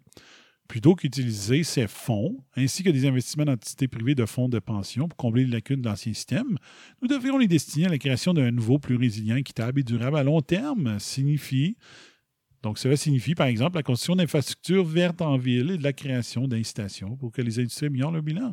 Le, le troisième et dernière priorité d'un programme de grande remise à zéro, donc de Total Reboot. Et je vous dis, ça, ce texte-là est sorti après, bien après que j'invente le terme Total Reboot. J'étais très heureux de tomber là-dessus sur le, le Great Reset du, Forum économique mondial. Je capotais. Je me disais, Asti, ma théorie était la bonne. La troisième et dernière priorité d'un- programme de grande remise à d'ex- d'exploiter les innovations de la quatrième révolution industrielle pour soutenir le bien public, notamment en relevant les défis sanitaires et sociaux. Pendant la crise de COVID-19, des entreprises, des universités et d'autres intervenants ont uni leurs forces pour développer des diagnostics, des thérapies et d'éventuels vaccins, établir des centres de tests, créer des mécanismes de traçage des infections, OK? Donc, Big Brother, on va vous suivre partout, proposer des services de télémédecine. Imaginez ce que serait possible si de tels efforts étaient déployés dans tous les secteurs. Aux quatre coins du monde, chaque facette de la vie des gens est affectée par la crise du COVID-19. Chaque facette de la vie, l'objectif est réalisé. Chaque facette de la vie a été affectée par la crise du COVID-19. C'est exactement ce qu'ils voulaient. Ils ont pris un virus, ils ont dit c'est celui-là. C'est avec celui-là qu'on crée le Total Reboot, le Control Alternate Delete, que ça prend pour faire le Total Reboot. C'est ça qui s'est passé. C'est ça ma théorie. C'est ça mon analyse de ce qui se passe. Il n'y avait pas besoin de créer, il y avait le choix. Modifier un virus, le relâcher, ou attendre le prochain virus et dire on va grossir l'histoire, on va faire la grande pratique générale pour 2030 de fermer l'économie sur un dixième, OK? Pac! En un claquement de doigts, on ferme l'économie, on fait un test, voir si les moutons sont assez moutons pour le faire. Et la relance, on va la faire pour financer le Green, New Deal. On a affecté chaque facette de la vie, le social, le économique, le familial, le médical. On a tout touché les facettes de, pour ça. Mais elle ne peut pas uniquement être synonyme de tragédie. Au contraire, la pandémie représente une fenêtre d'opportunité rare, mais étroite pour repenser, réinventer, réinitialiser notre monde afin d'écrire un avenir plus sain, plus équitable et plus prospère. Donc en français, c'est la grande remise à zéro. Il faut que je mette ça dans mes PowerPoint. Euh, il est où? Il est euh, ici. Est-ce que dans l'autre?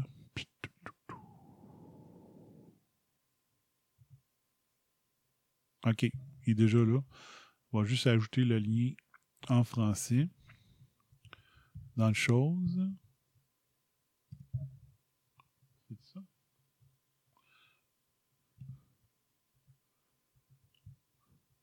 Hum, hum, hum. Comment qu'on fait pour que ça soit centré? Comme ça. Donc en français, la grande remise à zéro. Voilà. C'est fait. Donc, le Forum économique mondial, le World Economic Forum, il était de Event 201 et il publie The Great Reset. Moi, j'avais appelé ça The Grand, The Total Reboot. Control Alt Delete, The Total Reboot. Bon, ça c'est.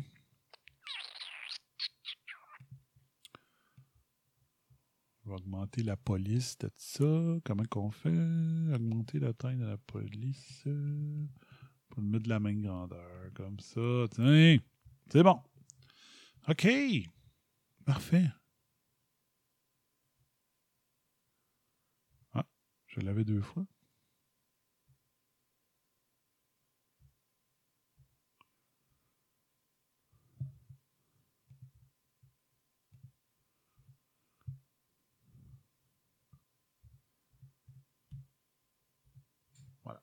OK. Avec ça ici, je l'ai deux fois. Fait je peux la supprimer. Schlack. OK. Donc, euh, le plan, c'était ça.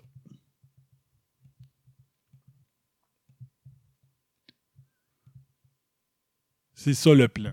Tout est grossi, tout est gros, tout a, a l'air pas normal. Tu te dis, voyons comment. Il y a une raison derrière ça. Ben, ça prenait. Ça prenait un délit complet pour pouvoir donner les moyens au gouvernement de réinvestir dans les projets verts pour 2030. Complicité entre l'OMS et le GIEC, l'ONU, c'est ça que ça fait d'envie, des crosses de même, ben paf! C'est ce qu'ils ont trouvé. Le timing du nouveau virus était parfait. On va grossir ce que c'est. Euh, puis tout ça. Là, vous allez dire, voyons, ils ont, eu, ils ont, ils ont brisé l'économie. Les gouvernements ont. le- le- les gouvernements, euh, ils, sont, ils deviennent endettés au bout. Euh, il y a des morts. Là, tu dis, voyons, on voit si l'argument habituellement des naïfs, de dire, voyons, on voir si les gouvernements feraient ça. Voyons donc. Voyons donc s'ils feraient ça. Ouais. Parlez-en aux Cubains. Dis, voyons, un gouvernement ne ferait pas ça. Parlez-en aux Cubains tués lors de la Révolution. Parlez-en aux Juifs qui ont été tués dans les années 30 et 40. Parlez-en aux Arméniens qui ont été tués. Hein? Le, génocide arménien. Parlez-en à eux autres. Parlez-en aux 100 millions de morts aux, mo- aux mains des communistes, des communiates. Qu'est-ce que c'est ça? Hein? Un gouvernement ne ferait pas ça, hein, tuer 100 millions de personnes au nom de- d'une philosophie gouvernementale. hein? Un, gouvernement ne ferait pas ça. hein? Ben oui. Un gouvernement l'a fait souvent. Ils sont encore capables de le faire. Fait qu'enlevez-moi l'argument de dire Ouais, on va voir si les gouvernements feraient ça. Oui, ils peuvent faire ça. Ils l'ont fait. Hein? Parlez-en aux gens. Parlez-en aux gens qui sont morts en Irak sous des fausses promises, fausses prémices, parce qu'on disait qu'il y avait des armes de destruction massive. Des preuves de gouvernement qui font des saloperies puis qui se crissent qu'il y a des gens qui soient morts, là, on en a plein dans l'histoire de l'humanité. Et c'est pas juste il y a mille ans, là. OK? La Deuxième Guerre mondiale, ce que les nazis ont fait, euh, c'est 80 ans, là. C'est pas si loin que ça, là, dans l'histoire de l'humanité. Donc, sortez-moi pas, voyons si un gouvernement ferait ça. Le gouvernement l'a déjà fait, a déjà fait bien pire. Donc, c'est quoi de dire on va grossir l'histoire, on va manipuler l'information, on va contrôler les masses, on va manipuler l'information, on va détruire l'économie, des vies, on va mentir sur les stats, on va laisser mourir des gens. Des gouvernements, ils l'ont fait souvent dans l'histoire. Puis dites-moi pas qu'en 2020, ça arrive plus. Les- armes de destruction massive, là, ça fait pas si longtemps que ça. OK? Une des dernières crosses qu'on connaît. Toutes les morts qui se font, qui ont en Afrique, tous les gens qui se font torturer, euh, les musulmans qui se font torturer en Chine, qui sont mis dans des camps euh, équivalents à des camps de concentration, ça arrive aujourd'hui. OK? Ça arrive encore aujourd'hui. OK? Donc, laisser mourir, de, de- de- de- perdre quelques personnes qui allaient mourir de toute façon dans les prochaines semaines, les mettre dans les stats pour contrôler, euh, pour, euh, pour ma- manipuler des données afin d'arriver à leur fin. Il n'y a rien là pour les gouvernements. Il n'y a rien là. Donc, sortez-moi pas l'argument de voir, si le gouvernement ferait ça. Ah oui, un gouvernement, des gouvernements, un supra-gouvernement pourrait faire ça. OK? Et surtout Arruda avec sa breloque de l'ONU. OK? Donc, après la crise, c'est ça ma théorie. Ils ont pris un virus quelconque. Ils savaient qu'à un moment donné, il y aurait un nouveau virus qui arriverait. Ils ont décidé que c'était celui-là. Ils ont dit, OK, lui il est assez puissant. C'est le temps Contrôle Alt Delete, Total Reboot. On investit la relance dans l'environnement, dans la reconstruction verte. Moi, c'est ma théorie. Euh, détruire l'économie, c'est bon pour les banques. Hein? Quand euh, les gouvernements donnent, euh, empruntent dans des banques privées pour financer la relance, c'est très bon pour les banques. La haute économie profite de, la baisse de, des, baisses à la bourse pour racheter plus d'actions. Le gouvernement en profite pour racheter des parts dans les entreprises pour implanter le communisme tranquille. Je disais toujours que c'était lentement qu'on a implanté le communisme tranquille, comme la grenouille sur un, dans l'eau froide sur un rond de poêle. Ben là, c'est en accéléré. Le total reboot, ça le prenait maintenant. Ça prenait le delete maintenant. Là, ça fait longtemps que les banques, que les compagnies, les ingénieurs, les constructeurs, les cimenteurs, ils, attendent juste ça, les projets de réinvestissement green. Ben là, on a mis tout ce qu'il fallait pour que ce soit rentable de le faire. OK? Fait que c'est ça. C'est ça le total reboot. C'est mon analyse que je fais de ce qui arrive présentement, que ça soit aussi gros, qu'on ne permette pas aux gens de se poser des questions, qu'on traite le monde de conspirationniste, qu'on empêche une, une fille comme euh, Lucie Laurier de travailler maintenant. Euh, on laisse les, des centaines de milliers de personnes dans les rues manifester. Euh, quand la cause est correcte, il n'y a pas de problème. euh, respectez pas la distanciation sociale, mais quand c'est pas quand c'est un gym qui veut rouvrir, on, amène la police dans la même semaine que les manifs. S'il y a quelque chose de trop gros pour que quelque chose arrive comme ça, ça n'a pas de sens. Donc, c'est ça ma théorie. Suggestion de questions pour nos journalistes. Monsieur Arruda, travaillez-vous pour le Québec ou pour l'OMS? Mr. Gorbachev, tear down this wall de breloque. Donc, moi, j'exigerais, je être journaliste, je mettrais de la pression sur François Legault pour qu'on oblige Arruda d'enlever sa, sa breloque, son épinglette de l'ONU, pour le remplacer pour une épinglette du Québec. Le monde est insulté parce qu'il n'y a pas eu de drapeau du Québec au show de la Saint-Jean hier. Ben moi, ce qui m'insulte, c'est que l'hostie de Dr Arruda, il, pr- il y a un- il y a une breloque de l'ONU au lieu d'avoir une breloque, une épinglette du Québec. Tu sers qui? Tu sers-tu le Québec ou tu sers l'OMS, l'ONU, le GIEC, mon maudit corrompu à marde? Ça suffit, là. OK? Donc, euh, je pense que j'avais mis. Euh, je dois avoir ça ici à quelque part. Un des plus grands moments de l'histoire depuis que je suis né. Si je ne le trouve pas là-dedans, c'est pas grave, je vais le trouver facilement. Comment ça? Non, j'ai pas ça ici.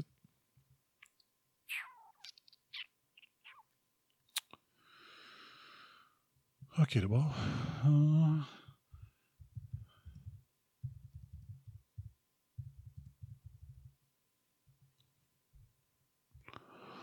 Donc, un des plus grands moments de l'histoire depuis que je suis au monde, c'est celui-là.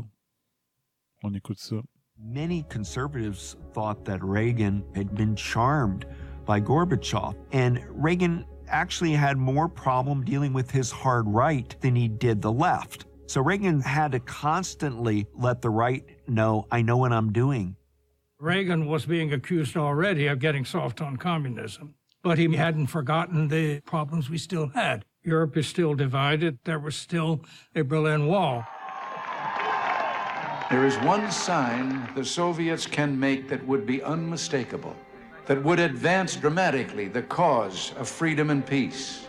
Mr. Gorbachev, open this gate. Donc, Ronald Reagan, en plein d'en face de Gorbatchev en Allemagne, dit d'ouvrir la barrière qui sépare l'Est de l'Ouest. Donc, le les partis communistes des, partis, euh, des pays communistes des pays occidentaux. Euh, des, partis capitalistes, mettons, on pourrait dire. Donc, il dit ouvrez cette clôture, entre guillemets. Mr. Gorbachev, tear down this wall. It was perfect. It was beautiful. I mean, C'est. c'est peut-être un des plus grands moments de l'histoire depuis que je suis né. C'est Reagan en plein en face de Gorbachev qui dit Mr. Gorbachev, tear down this wall. Ben moi, je veux entendre François Legault dire en direct pendant un point de presse de 13 heures à Dr. Arruda, Dr. Arruda, take down this breloque. Enlève ton hostie d'épinglette de l'ONU, puis tu y tends un épinglette du Québec. C'est assez, là. C'est assez. C'est-tu parce que. C'est-tu pour euh, montrer à la planète, à Arruda, dire c'est pas de ma faute ce que je dis, je suis une marionnette de l'ONU puis je l'ai pas choisi. C'est-tu que contrairement, ou c'est le contraire, il dit je suis l'ONU, je me crisse du Québec? C'est lequel des deux? C'est-tu pour s'excuser de ne pas avoir le, droit de dire ce qu'il veut, qu'il y a une breloque? Ou c'est le contraire? C'est parce qu'il est arrogant et dit Moi, j'en ai rien à crise des Québécois. Je, je répète le mantra de onusien, de machiavélisme, de, de contrôle des masses puis de d'élite d'informations. Puis je dis n'importe quoi, je mélange le monde. Je ne sais pas c'est lequel des deux, mais il y en a un des deux qui est vrai. Puis le go, si tu es un premier ministre, tu vas dire enlève ta calice de breloque. Comme Reagan a dit tear down this wall. Gorbachev, tear down this wall. It was perfect. It was beautiful. And he had to insist on keeping it in the speech. And he did it. Don't let anybody tell you it was a staffer or anybody else that did that. Meanwhile, in the Soviet Union, Gorbachev decides to do something bold. And he says, let's separate SDI from reducing the nuclear stockpile. Once he does this, it opens up the possibility for a third summit. Donc, Many conservatives thought that Reagan had been charmed by Gorbachev, and Reagan actually had more problem dealing with his hard right than he did the left. So Reagan had to constantly let the right know, I know what I'm doing.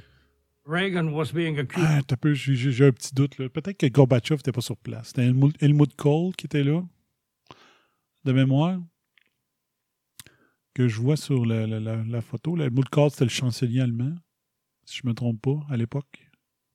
Mais les gars, que Gorbatchev soit là ou non, la planète au complet regardait. là. Pour que ça m'ait frappé, j'avais 7 ou 8 ans. C'était en 1980. là. Donc, euh, 180? Euh, non. pas en accused 80. already of getting soft on communism. Y a-tu le- la date? Many conservatives thought that Reagan had been charmed by Gorbachev, and Reagan actually had more problem dealing with his hard right than Non, he did the 80. left. So Reagan had to 80. constantly 87. let the right know, I know what I'm doing. Reagan was being accused already of getting soft on Ouais, communism. 87. But Ça a he plus de sens. Il a été, élu, euh, il a été président de 80-88. Ouais. OK. D'autres questions pour les journalistes? euh? Donc, euh, M. Legault, est-ce qu'un médecin québécois reçoit plus d'argent et un hôpital s'il écrit comme en COVID-19, comme au Minnesota? Comment ça qu'un journaliste n'a jamais pensé à poser cette question-là? Par complicité ou par paresse? Hmm? C'est une question pour les journalistes aussi. Quel est l'influenceur de cette année? La A et la B. Et la A, c'est la H1N1. Tu demandes ça à. Tu poses la question au point de presse pour voir si Arruda est au courant. Monsieur euh, Arruda, l'influenza A de cette année, c'est laquelle? Si c'est pas que c'est la H1N1, c'est sûr que c'est un clown. Les garderies sont ouvertes aux enfants des parents les plus contaminés. Hein? Parce qu'au début, les garderies, les CPE, étaient ouvertes seulement qu'aux services essentiels, mais les services essentiels, pour eux, c'était les hôpitaux. Même si les usines alimentaires étaient considérés comme euh, services essentiels, ils ne l'étaient pas au nom de on donne des droits de services de garderie aux mères ou aux pères qui travaillent dans les usines alimentaires. C'était que des gens qui travaillaient dans les systèmes de santé, donc que des gens qui côtoyaient la COVID-19 à tous les jours à leur travail. Donc, ça a été ouvert tout le long, ça, ça n'a jamais été fermé. Donc, la question, la stat des enfants en CPE qui ont pogné la COVID sont de combien? Les stats des gardiennes en CPE, c'est de combien? Combien de travailleurs en épicerie sont malades de la COVID? Combien de travailleurs des usines alimentaires, de transformation alimentaire qui n'ont jamais cessé de travailler? Combien qu'il y a de cas? Il me semble que c'est des questions légitimes, ça. Vous nous dites qu'il ne faut pas se côtoyer, mais on se côtoie constamment ici. Là. Il y en a combien de cas? Ça aurait fermé la gueule à Arruda. Isolez-vous, qui disent, confinez-vous. Mais en 2014, on a mis le grand nombre de morts d'influenza sur le dos du fait que les gens étaient confinés. Expliquez ça, M. Arruda. Êtes-vous capable de m'expliquer ça, M. Arruda? Suggestion de questions des journalistes. Suggestion de questions des journalistes. Combien combien de nombre de cas avec dommages permanents a-t-on au Québec? Donc, les morts, c'est pas toutes. On veut savoir, il y en a combien qui ont un nombre de cas avec dommages permanents? Euh, Bon, j'ai des belles fautes d'orthographe là-dedans, il va falloir que je règle ça. Les enfants. Bof, c'est pas, pas grave. euh, les enfants, euh, 90% des morts ont 70 ans et plus. Donc, tu sais. Faut regarder les, ma- les malades permanents. 6000 tests par jour, Monsieur Arruda. Comment ça vous n'êtes pas capable de tester les, Comme là, il y a eu 17 morts aujourd'hui. Vous, dites que vous faites 6000 tests par jour. Là, c'est supposé être rendu presque, presque 14 000. Comment ça que vous n'avez pas assez de tests pour tester les 100 morts quotidiens? Si vous avez la capacité de faire 6000 tests par jour. Euh, je vais juste changer mes photos, ça m'énerve. OK. Donc, quel est le nombre de cas avec dommages permanents? Bof, les enfants, c'est pas grave. Bof. Euh, bof. Les enfants, c'est pas grave. Avec un point. 90% des morts, dont soix- ont 70 ans et plus. Hein? Donc, je ne sais pas si c'est encore 90. là.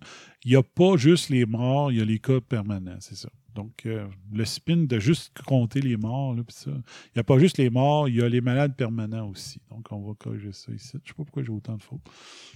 Les malades permanents, 6 000 tests par jour, ce n'est pas assez pour tester les 100 décès par jour? Ça, c'est vraiment spécial. Les masques empêchent la transmission. La transmission, mais pas l'infection. Bon, ça, ça marche pas. Ça, c'est complètement faux.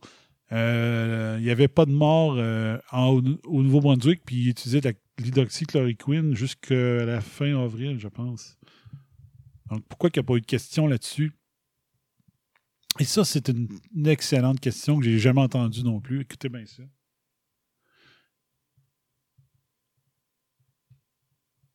Est-ce que les chiffres de la grippe aussi sont des faux chiffres pour ainsi pousser le monde à se faire vacciner? S'ils sont capables de mentir sur le nombre de morts du COVID, est-ce qu'ils peuvent mentir aussi sur le nombre de morts de la grippe? Tu augmentes le nombre de morts de la grippe pour faire peur au monde, pour qu'il y ait plus de vaccins de la grippe normale qui se donnent. Ça se peut-tu, ça? Ça serait une excellente question aussi. On ouvre les régions pas touchées en premier ou en dernier, à moins que Chaudière-Appalaches l'ait eu en janvier-février. Ça, c'est le, point que je disais tantôt. C'est quoi? C'est quoi la, théorie? C'est quoi la théorie? Si-tu. Faut-tu se sentir plus safe dans les régions qui n'ont pas eu beaucoup de cas ou c'est le contraire? On dit le pire s'en vient? Le pire est, est- est possible vu que personne ne l'a eu. Ça, j'ai- j'étais ambivalent là-dessus. Je poserais la question à Arruda, à moins que Chaudière-Appalaches ait, eu la COVID en janvier et février, comme je disais tantôt. Fait que ça, c'est toutes des, questions que je poserais aux journalistes. Être journaliste. Ils le font pas. Ils le font pas. Après la crise, We the Bummer. Donc, au de We the People, We the Bummer, j'ai écrit Gérant d'estrade No More.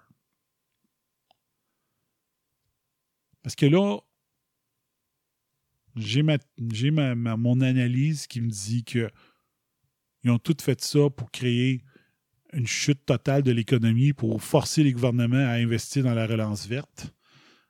Mais on s'entend que probablement sur les 5400 morts annoncés, c'est peut-être le même ratio qu'en Italie de vrais morts du COVID, c'est-à-dire 12% de 5400, donc peut-être 700 personnes. Euh, les autres sont des morts euh, de l'influenza, du H1N1. Euh, d'autres, c'est de la maltraitance. D'autres, euh, on, compile n'importe qui, puis on met n'importe qui dans les cas de COVID, tout ça. Mais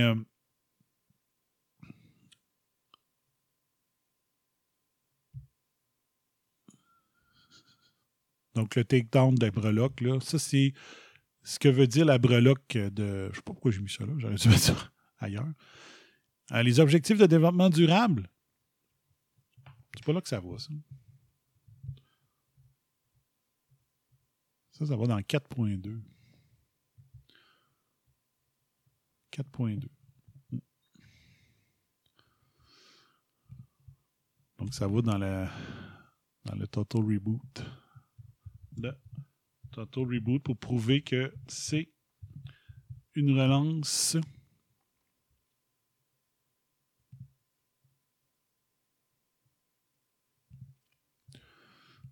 Je peux-tu tasser ça? Ouais, comme ça. Ça fait je le tasse comme ça. Puis un autre shot comme ça.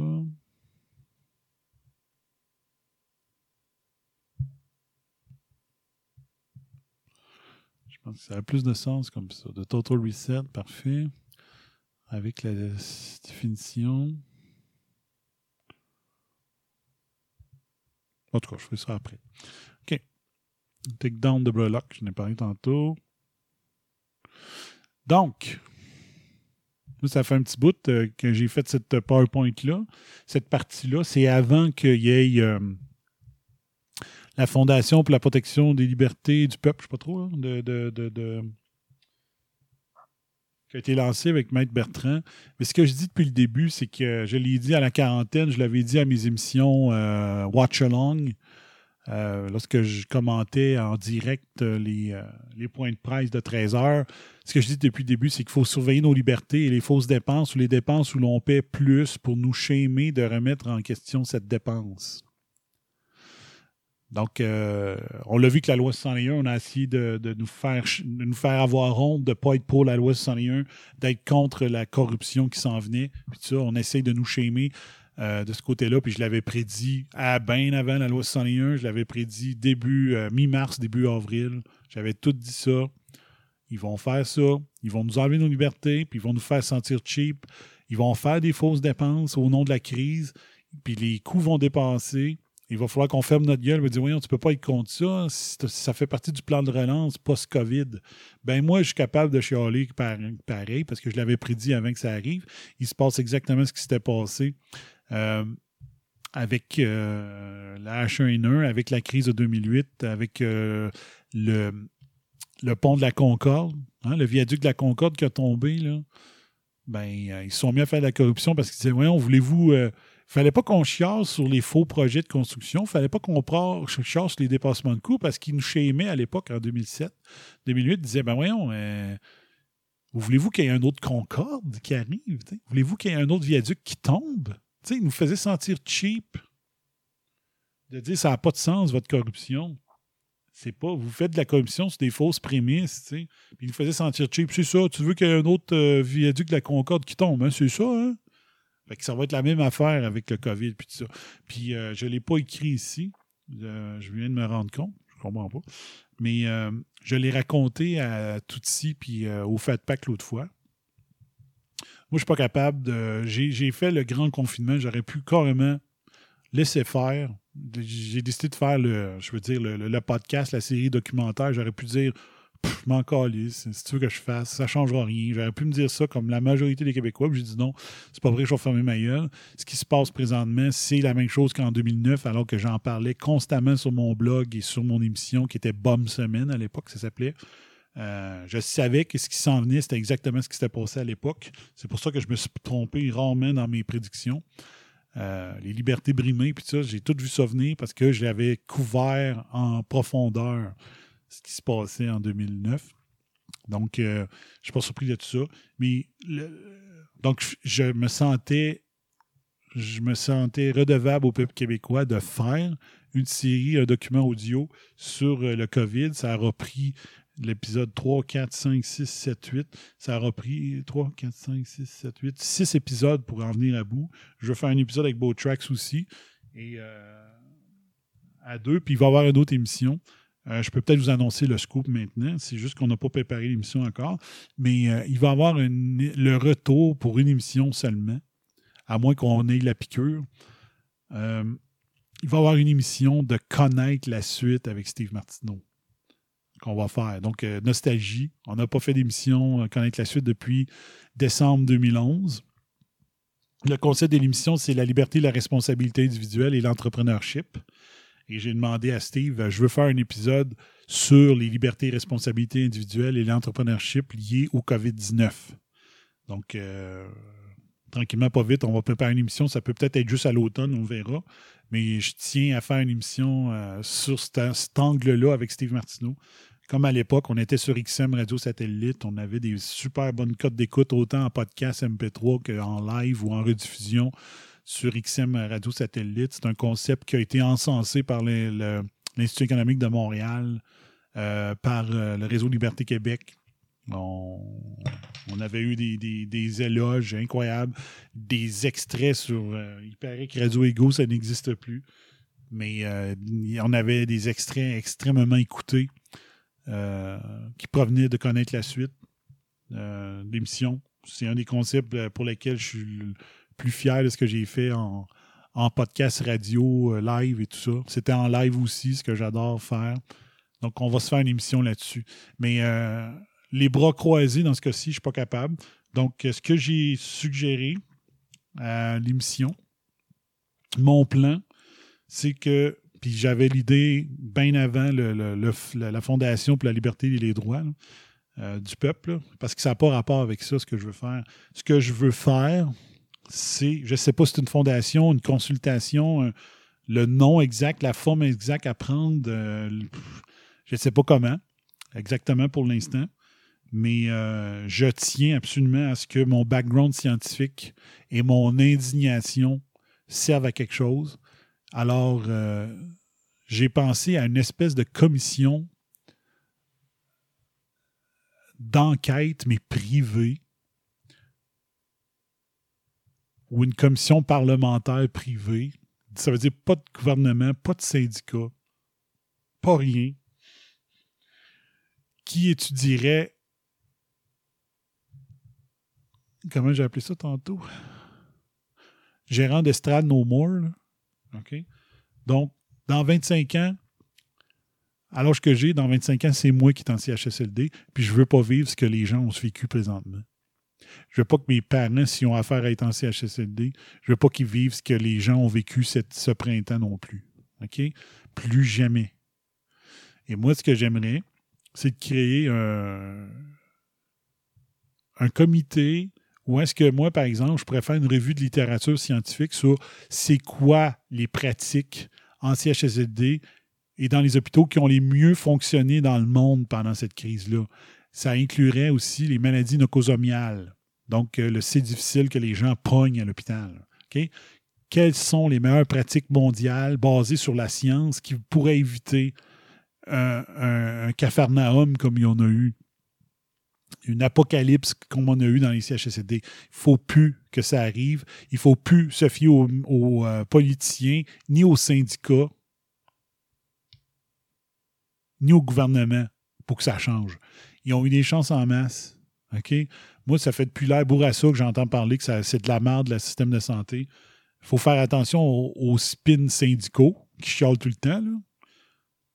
Mais il faut aller chercher la vérité. Aller voir c'est quoi les meilleures pratiques mondiales dans la gestion des crises de, maladies nocosomiales et dans cet événement-ci, qu'est-ce que les hôpitaux, les CHSLD mondiaux ont fait pour éviter ce qui est arrivé au Québec. Oui, je le sais, les chiffres sont exagérés. On met n'importe quoi dans le COVID au Québec, puis ils se vantent, Arruda puis Legault se vantent de procéder de cette façon-là. Fait qu'oublions cet aspect-là, OK? Oublions que c'est probablement juste 12% de ce qui est dit comme chiffre. Mais Moi, je suis un consultant en sécurité alimentaire. Je suis capable de trouver les façons de planter le même type d'affaires dans notre système hosp- hospitalier pour plus jamais que ça arrive. No more. No more. faut plus que ça arrive. Donc, moi, ce que j'aimerais, ce serait un comité de trois personnes, peut-être quatre max. Moi, je serais le scientifique de la gang. Donc, moi, ce serait d'aller chercher les meilleures pratiques scientifiques, les meilleures pratiques basées sur la science pour éviter des contaminations qui se, qui sont, qui se, se- transmettent aussi facilement comme ça dans les CHSLD. J'aimerais avoir un gestionnaire, un espèce de consultant en amélioration continue qui pourrait, lui, regarder les pratiques de gestion pour euh, faire en sorte qu'il y ait moins euh, de, de plateaux décisionnels à même un établissement, mais à même un ministère aussi de la Santé pour que les décisions se prennent. La troisième personne, je ne sais pas que ça prendrait, mais j'ai au moins ces deux personnes-là. Un- un- un- Quelqu'un qui est très. un gestionnaire de haute qualité qui est capable de, de- rendre les, les opérations efficaces pour plus jamais que ça arrive non plus. Euh, donc, moi, je m'occuperais des pratiques scientifiques pour éviter les contaminations. Euh, un collègue qui, lui, s'occuperait d'améliorer la gestion des hôpitaux et des, des centres de personnes âgées et des CHSLD. Et peut-être une troisième personne qui serait, je sais pas moi, un spécialiste en rédaction, un avocat ou, un- ou Jean-Pierre Ménard. Mais tu sais, j'aimerais ça avoir des nouvelles personnes. Jean-Pierre Ménard qui est comme le, euh, comité euh, de protection des patients, je ne sais pas trop, au Québec. Ça pourrait être quelqu'un comme ça, mais j'aimerais ça avoir trois, du sang nouveau. Euh, éviter le Cardex, moi aussi. Mais euh, des- des gestionnaires de métier. Des gestionnaires de métier qui pourraient amener des solutions parce que moi, je ne veux pas vivre ça euh, dans 25 ans, puis je ne veux pas que mes parents vivent ça non plus. Là, euh, si jamais ça arrive dans les prochaines années, qu'ils doivent euh, aller en centre de personnes âgées aussi. Ça ne m'intéresse pas par tout. Là. Donc, on peut attendre que les gouvernements règlent le problème, mais on peut aussi s'im- s'impliquer. On peut vraiment s'impliquer. Donc, c'est vers là que je veux. Je veux être dans l'action. Je veux pas me dire on n'a rien, c'est arrivé, on n'a encore rien fait, puis euh, je suis allé après le gouvernement. À un moment donné, il faut que ça arrête. Il faut qu'on trouve les solutions. Et une fois qu'on a trouvé les solutions basées sur des faits, basées sur la science, ben après ça, on peut exiger, dire Hey, t'as pas le choix. Il faut que vous implantiez les changements. C'est terminé le niaisage. C'est terminé. Donc, euh, moi, c'est vers là que j'aimerais qu'on aille. De ce côté-là. Donc, gérant d'estrade no more. faut que ça change. On peut attendre après les autres pour faire les changements ou on peut les faire soi-même. Donc, euh, j'ai décidé que j'essaierai que j'essaierai de faire ma part avec mes connaissances scientifiques pour éviter les contaminations. Si je pouvais avoir un, spécialiste de la gestion d'organisations privées pour dire on va suggérer des choses aussi. Puis on va étudier, on va suggérer, puis on va exiger. Exiger. On ne sort pas la place publique tant que les changements ne sont pas faits, tant qu'ils n'auront pas expliqué pourquoi que le gros bon sens ne s'applique pas. Ils devront justifier leurs mauvaises décisions. Ils devront, expliquer pourquoi ils ont décidé de ne pas faire ce qu'on a trouvé qui devait être fait. Ils devront s'expliquer devant la population.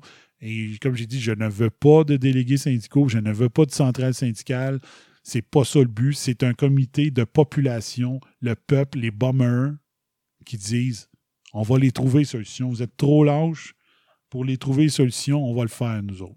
On va les trouver, on va les rendre publics, puis on va vous shamer si vous ne les implantez pas. On va vous faire honte, on va vous humilier, c'est plate là. J'exagère à peine, si vous ne les implantez pas, vous allez être humilié sur la place publique. Vous allez avoir tout cuit, de, tout cuit euh, dans le bec. On va tout vous donner. Les informations qu'on a recueillies, puis on va exiger que vous le fassiez. On va exiger que vous le fassiez. Fait que c'était ça mon, euh, mon grand euh, documentaire audio de huit épisodes, de six, euh, six épisodes sur le grand confinement.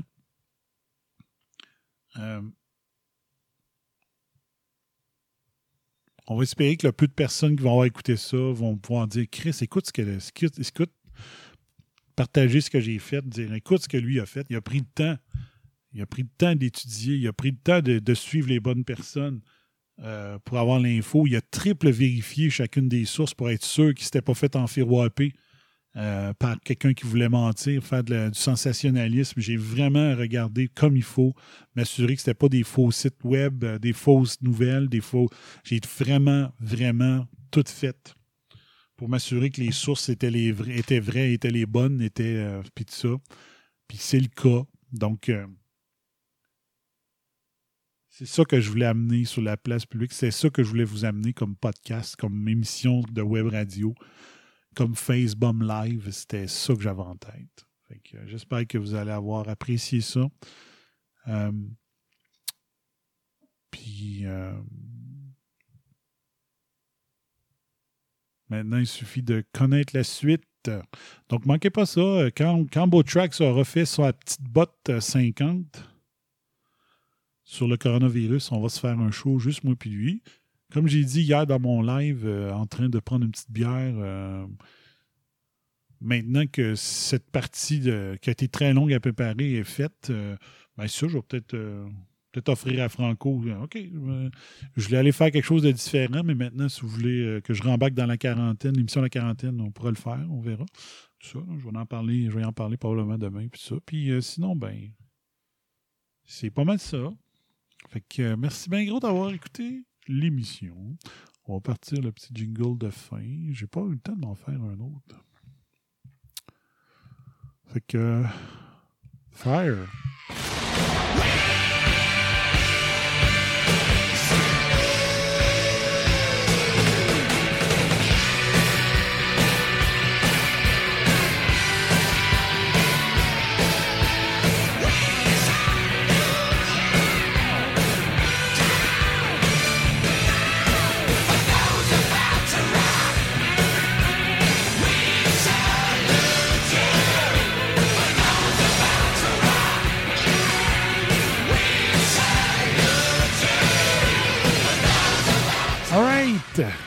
Fait c'était ça. Donc, euh, Stéphane Bédard, merci pour le show. Mais merci à toi d'être resté euh, jusqu'à la fin. Je sais pas si tu as manqué des bouts, ou peu importe.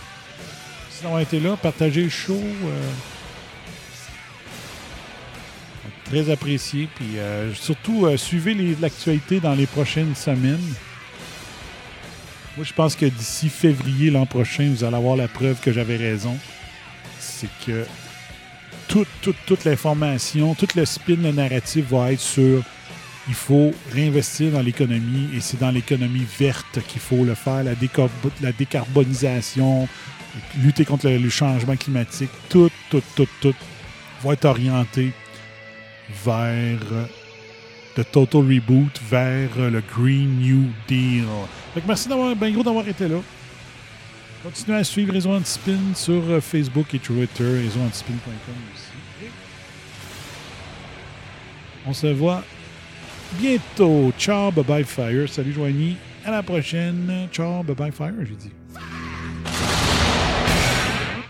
Le chien avait rien à voir là-dedans. Mais en attendant, j'ai adoré l'expérience et je continuerai ainsi pendant de longues heures. Alors, merci de m'enlever cet engin devant la bouche parce que sinon, vous allez trouver que je suis affalante. Hey, la cocotte! Lâche-les, sacrement! Bon, là, euh, un dernier verre, on décolle ça. J'aurais dû offrir de prendre une petite soupe chaude? There you go, buddy. There you go. Consider your rear kicked. Et si c'est haineux ce que je viens de dire, me le direz combien je vous dois. Pfiou! T'as accaparé de ça, puis bonsoir à la visite. You've just had a heavy session of electroshock therapy, and you're more relaxed than you've been in weeks. Quelle fin de match! Vous